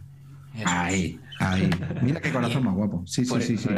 Corazón. Ese era uno de los principales motivos por los que quería al final meter hoy el, el Sí. paréntesis, que, que bueno, hemos ya que contratado, va, hemos ya que va contratado más viendo. cosas. Aparte, sí, ya. Vale, vale. Aparte del servicio mecánico y de masajes con más que bicis, también esta semana hemos contratado en la propia, desde la propia Ah, bueno, que sabéis que esto está en venta, en la que Cierto, cierto, cierto. hemos buena esa. contratado más cositas. Eh, ¿qué- ¿Te acuerdas lo que era? Que yo a mí se me ha olvidado. Yo he pagado ahí no sé yo, cuántos zares, yo ten- pero no yo sé tengo lo que tengo contratado, lo otro lo tengo ahí que le tengo que dar una vuelta y, y, bueno, y decidir. Eh, Lo Sí. que sí no dudé fue que nos lo dijo Antonio el otro día, eh, es el servicio en la, en la propia Cave, en tu ficha de, del este, del corredor, en El tu perfil, puedes, puedes añadir eh, cositas adicionales, entonces servicios en este caso. Y nosotros, yo en mi caso, lo que he añadido ha sido el servicio de lavandería. Me parece tontería, ¿eh?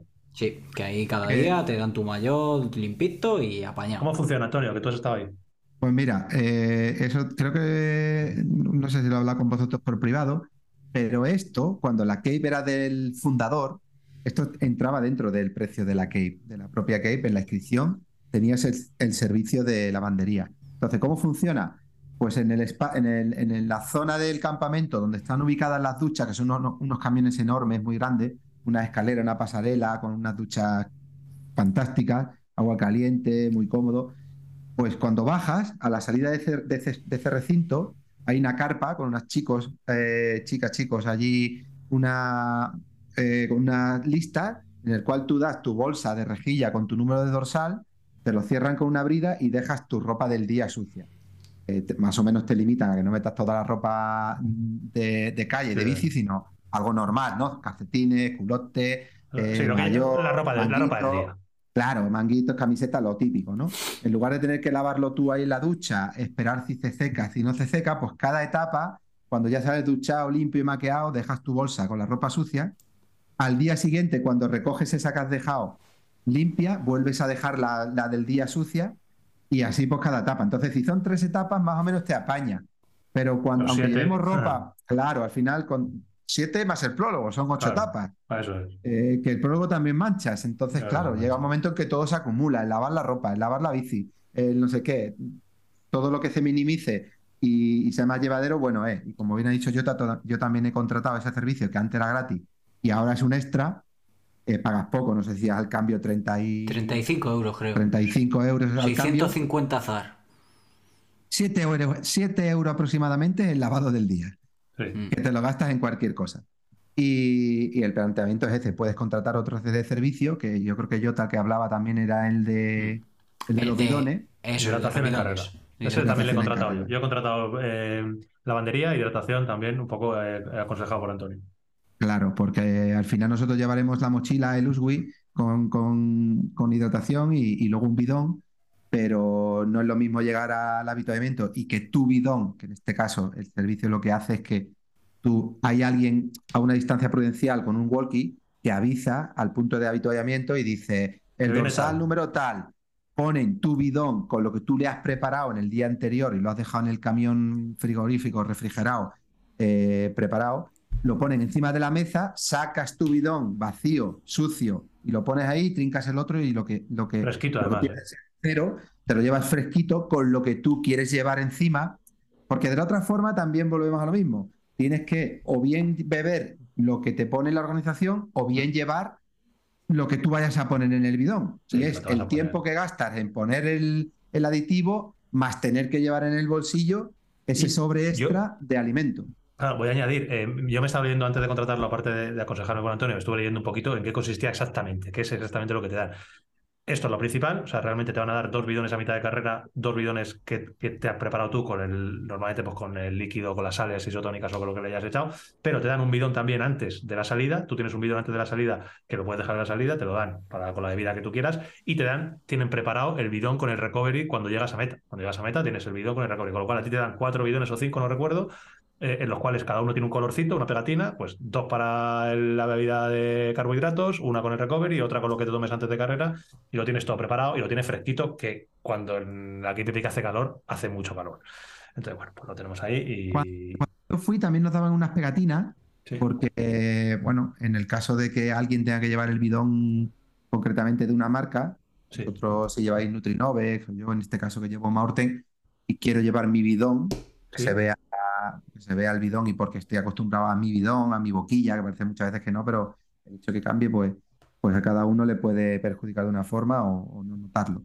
Y, y nos daban unas pegatinas que poníamos en el bidón con tu número. Entonces, bueno, Aquí yo por lo que está viendo es eso, te dan eso, unas pegatinas o un identificativo y te dan, aparte te dan cinco bidones, que bueno, no les costará mucho. Y... y- sí, en este sí, caso, sí. Yo contrataré también, sortearemos con nuestros OnlyFans uno de los bidones que noten. Perfecto. ¿Qué te? Sí, Con un- son con una bidones- nota de nota. bidones- sí, sí, cuenta, cuenta con ella entonces. Que bueno, algo más de la. Joder, ha quedado un destino que con Sí, bueno, pero me falta la otra cosita que no aprieta tanto los zapatitos, Antonio. ¿Cuál es? Claro, es que eh, has dado pistas ahora mismo, pero yo lo quiero dejar claro y decirlo públicamente. Antonio va irá a la K-Pepi como está acostumbrado, si no, si me equivoco que me corrija, pues con su con Maurten, que es eh, con quien está mm, llevando su nutrición y etcétera, etcétera, como ya sabéis mucho.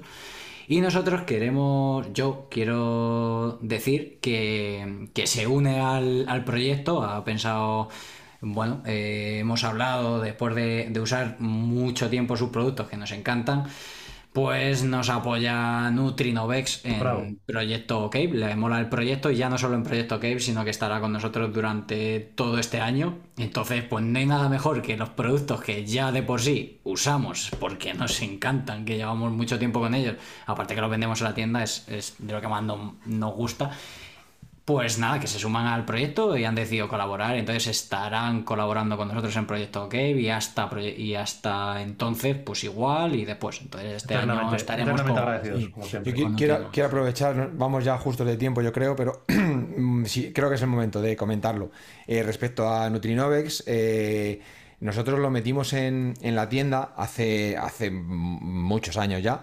Y, bueno, quería comentar porque, porque fue curioso la, la forma. Nosotros pues, tenía la marca, teníamos las marcas que tuviésemos y se presentó allí José, que es uno de los, de los dueños de Nutrinovex. Se presentó en la tienda y, y lo típico, allí pues siempre andamos liados con el taller, tal. Bueno, yo le atendí amablemente, como, como a todo el mundo. Y, y me dijo, mira, esta es una marca de nutrición, tal. Digo, si es que estamos servidos. Y, y me dijo, toma, pruébalo. O sea, me trajo dos, dos barritas de glucobar, dos glucobares. Estábamos mi estaba mi padre también. Y, y dice, no, no, digo, digo, vale, pues déjalas, venga, ya te digo algo. Dice, no, no, no, no, Dice, ábrela y cómetela. Digo, venga, vale. Y, y no, me tomé, me, me- me obligó a, a comerme la barrita. Claro, yo flipé, dije, ¡buah! Es, increíble, o sea que una gominola que se deshace en la boca, digo, esto es, mm, me, me- gusta más que un gel, no me voy a atragantar como con una barrita de avena, pues es una barrita que me sirve para, para las carreras. Pero bueno, ahí quedó. Y entonces, eh, fue curioso porque eh, ese momento dije, vale, pues vamos a, vamos a probar. Y eh, José es una- una bella persona. Y entonces conectamos muchísimo. O sea que es de esto de que, que al final pues le- lo conoces, el, producto me encantó, pero aparte eh, él me pareció una bella persona. Y bueno, pues desde entonces empezamos a, trabajar con ellos. Igual, él con nosotros siempre se ha, se ha portado fenomenal. Y bueno, han ido ahí desarrollando, me, contó eso, que han- la evolución que han llevado en los geles, porque la barrita Glucobar, mm, pues era un, un superventas desde el primer momento. Eh, los geles los han ido cambiando y, sabemos a ciencia cierta que, que han trabajado mucho en dar con eh, fórmula que realmente, pues eso, que, que- que- guste y que, y que funcione. Y bueno, pues han metido ahora cosas nuevas que bueno, ya, ya hablaremos de ellas, ya nos contará Jota, pero que, que quería contarlo, ¿vale? Que, Y, y posiblemente nos están escuchando. Pues yo, claro, eso te voy a decir. eh, yo, si me permitís, voy a decir también algo al hilo de lo que está diciendo eh, Charlie. Yo tuve la suerte de conocer, creo que también a José, el año pasado en la presentación del equipo de, del BH Templo el año pasado, del equipo de Coloma. Y sin conocerle a él, tengo que reconocer que, que he ido siguiendo un poco la, la evolución de la imagen y del producto de Nutrinovex. He hablado en Petit Comité pues, con Carlos, con, con, con Valero, con Natalia, con la gente que lo ha ido utilizando. Y a él le vi súper implicado en lo que es la marca, en el producto, conocedor. O sea, él no simplemente te vende algo porque sí. Yo lo que percibí es que su trabajo le gusta, conoce su trabajo, su marca y el porqué de las cosas. Y me pareció, como tú has dicho, muy buena persona Sí. y un tío muy pasional por lo que hace. Con lo Y cual pendiente, de, y que pendiente es- eso de los puntos de los Sí. puntos de venta, va a las tiendas. El otro día, incluso es eh, un eh, almozara, eh, eh, Fernando Murillo, eh, colgó un reel que fue él a reponer allí, o sea, a hacerle un pedido, le estaba colocando las, colocando las barritas en, en la tienda, o sea que, que, bueno, pues da, la da gusto, da gusto trabajar con, con gente así. Entonces, bueno. O sea, Nutrinovex es OnlyFan también, ¿no? Del proyecto Cape. Eso Eso del proyecto. sí, eso es. Eh, es- te- confirmamos que nos, que nos escuchan, sí. Sí, sí. ¿Sí? Que- Sí, sí, sí, Un saludo desde aquí. Desde desde aquí. Este año no lo voy a poder ver en la presentación. A mí, Bueno, bueno. a mí- a mí me hacía especialmente ilusión an- anunciar esto porque, porque estaba esperando a que Charlie, sabía que sin decir nada, Charlie prefería, prefería no haberos dicho nada porque mola más lo espontáneo y, y que Sí, se cuente todo desde, desde dentro y sabía que Charlie iba a contar la historia porque la cuenta desde hace Sí, mucho sí, tiempo. siempre- Sí, y es que es verdad, es que Además, y además es que él, cuando lo hemos, a ver, lo hemos hablado, evidentemente, lo de entrar en el, dentro del proyecto Cape, y la, res- y la respuesta final, para resumir, fue, eh, nosotros estamos con vosotros a muerte. Sí, o sea que, que, bueno, pues que, que hay, hay un feeling, o sea que... Sí, sí, sí, pero en este caso está con vosotros. Sí, sí, sí. sí. Ese temilla, ese temilla no lo hemos tocado, José, y nos está Bueno, escuchando. haremos, haremos, haremos No, ahí un vídeo. no, no, Ya. que me he puesto celosillo, José. Ya sabes. Antonio siempre, siempre está dispuesto a, pro- a- a- a probar todo. Hacemos un mix ahí. Yo me tomo un Mountain, eh, tú Pues te tomas mira. un Nutrinovex, y yo quiero probar ahí un poquito de una cosa, un poquito de otra cosa, y al final lo bonito es. es comp- Compartir. es cierto, una cosa muy importante. dicho- siempre he dicho- una cosa. Sí, dale, dale. Siempre he dicho, y se lo dije a él, que nunca me gusta hablar de nada que no haya probado. Pues la gente tiene la manía de decir, esto es lo mejor del mundo, Eh, o es esto cierto. es la hostia sin haberlo probado, porque se lo ha dicho fulanito o la ha leído en ningún sitio, en algún sitio. Yo en mi caso me gusta hablar cuando yo personalmente tengo la experiencia propia. Y poder decir que hasta el punto donde yo he probado o lo que he llegado, para mí es esto mejor, esto peor, o aquello es lo que más me gusta de lo que yo tengo experiencia. Eso es mi... Sí, no, lo importante es probar. Así que es, apro- es. aprovecho una cosa que me gusta mucho hacer, eh, que, lleva tiempo intentando meter en el podcast y siempre se me olvida, y es haceros una pregunta. Sobre todo a los que, ahora que estamos llegando al final, para ver quiénes de vosotros, soy- no soy de los que abrís el podcast para escuchar a Ismael Ventura, que eso eh, da mucho gustico, sino los que os coméis dos horazas y pico, los que sois ahí de, de Real, de Real Thing, y dejaros una pregunta para que nos contestéis en, en comentarios. ¿Cuál es vuestra marca de nutrición que más utilizáis? ¿Cuál es vuestra marca de nutrición favorita? Nada, nos lo dejáis en los comentarios y vamos a ir viendo. Claro, y así vamos a ver quién de verdad es el que, el que aguanta las. ¿Cuánto llevamos? Dos horas y veinte. Yo creo que vais a ir chapando esto. ¿eh? Sí, hay que chapar. Yo quiero, aprovechar tío, ya que me y luego un ya. montón. Ya, tío, No, pero- hoy yo creo que yo creo que hoy, hoy las podemos posponer. Hemos estado hablando de material con, con Joder, Isma. verdad. o sea Hoy ha habido unas charletas en una entrevista. Es que hemos metido aquí un tontísimo de lo bueno. Hoy, hoy, Ya hoy, hoy ha habido charleta ya guapa. Eh, lo que sí quiero comentar es que la semana pasada no, no.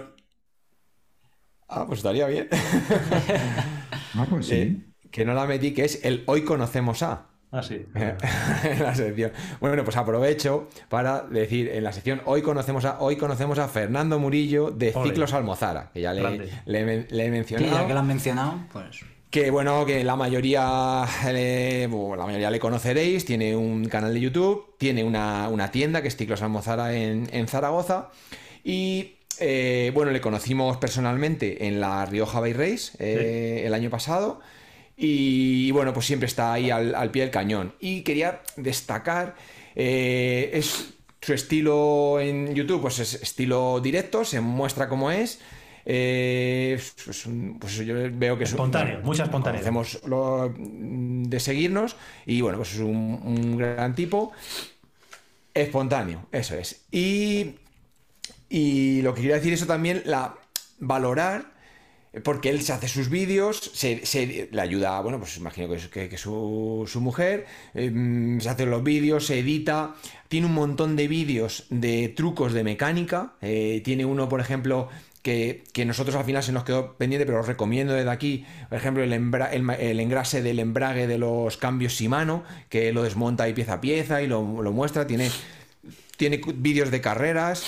Eh, se ha pegado una temporada de ciclocross. Ahora el tío que, que- que- que le da bien y ha, ha pillado podiums ahí en ciclocross. Y bueno, pues eh, él sabe, hablamos, hab- hablamos habitualmente. Y, y bueno, pues quería desde aquí da- darle, darle a conocer para el que no le conozca. Le podéis, Almozara. le podéis seguir y, y ya digo. Eso es. Ya os digo que tiene un, un Un canal. abrazo fuerte. Y, y yo ahora me voy a poner en, en plan Antonio, Antonio Ortiz. Sí, sí, sí, sí, sí, sí. Pero a ti lo que te gusta es el potro que tiene mecánico. ¡Ostras! Pues Ese estuvieron. potro no hemos hablado. Sí, sí, sí, sí. Tiene un potro ahí súper chulo en la tienda. Y le conozco además bien porque estuvieron. Bueno, eso no lo sabes, Antun. No, ¿Tú lo no, no, no, no, que va, que va. Pues, pues es que han estado en la tienda nuestra, en Sí, te Bicipinas. lo dicho, sí. Lo del potro. El Sí, potro, el potro. dicho, Yo lo he sí. visto, lo he visto físicamente. eh, vinieron a una, vino una tarde el, comer- el comercial, Hostia, no, entiendo no que lo es. sabía, no lo sabía. Bueno, ¿qué potro es? Que me potro- es potro-. Es de la O sea, marca, X- de la marca. XTR, XTR. No, es de, bueno, sí, de la marca Ezor, eh, EZZOR, ¿vale? Podéis echar un vistazo. Y, tiene un potro eléctrico, pues para bicis eléctricas, para bicis eh, normales, que, que se, se maneja muy bien. Y además está muy bien de precio. O sea que yo ya viendo, esos potros evidentemente no son productos baratos, eh, pero lo- yo comparándolos con, con otros potros de otras marcas, después de hacer la prueba, eh, dije, jolín, pues es que la verdad es que el producto está muy bien, está, está hecho allí en Zaragoza y bueno, muy chulo. Ezor, José no, Ramón. no lo hemos comprado porque... José Ramón Ezor, bueno, la, prim- no es- José Ramón Ezor, la primera, la primera gratis.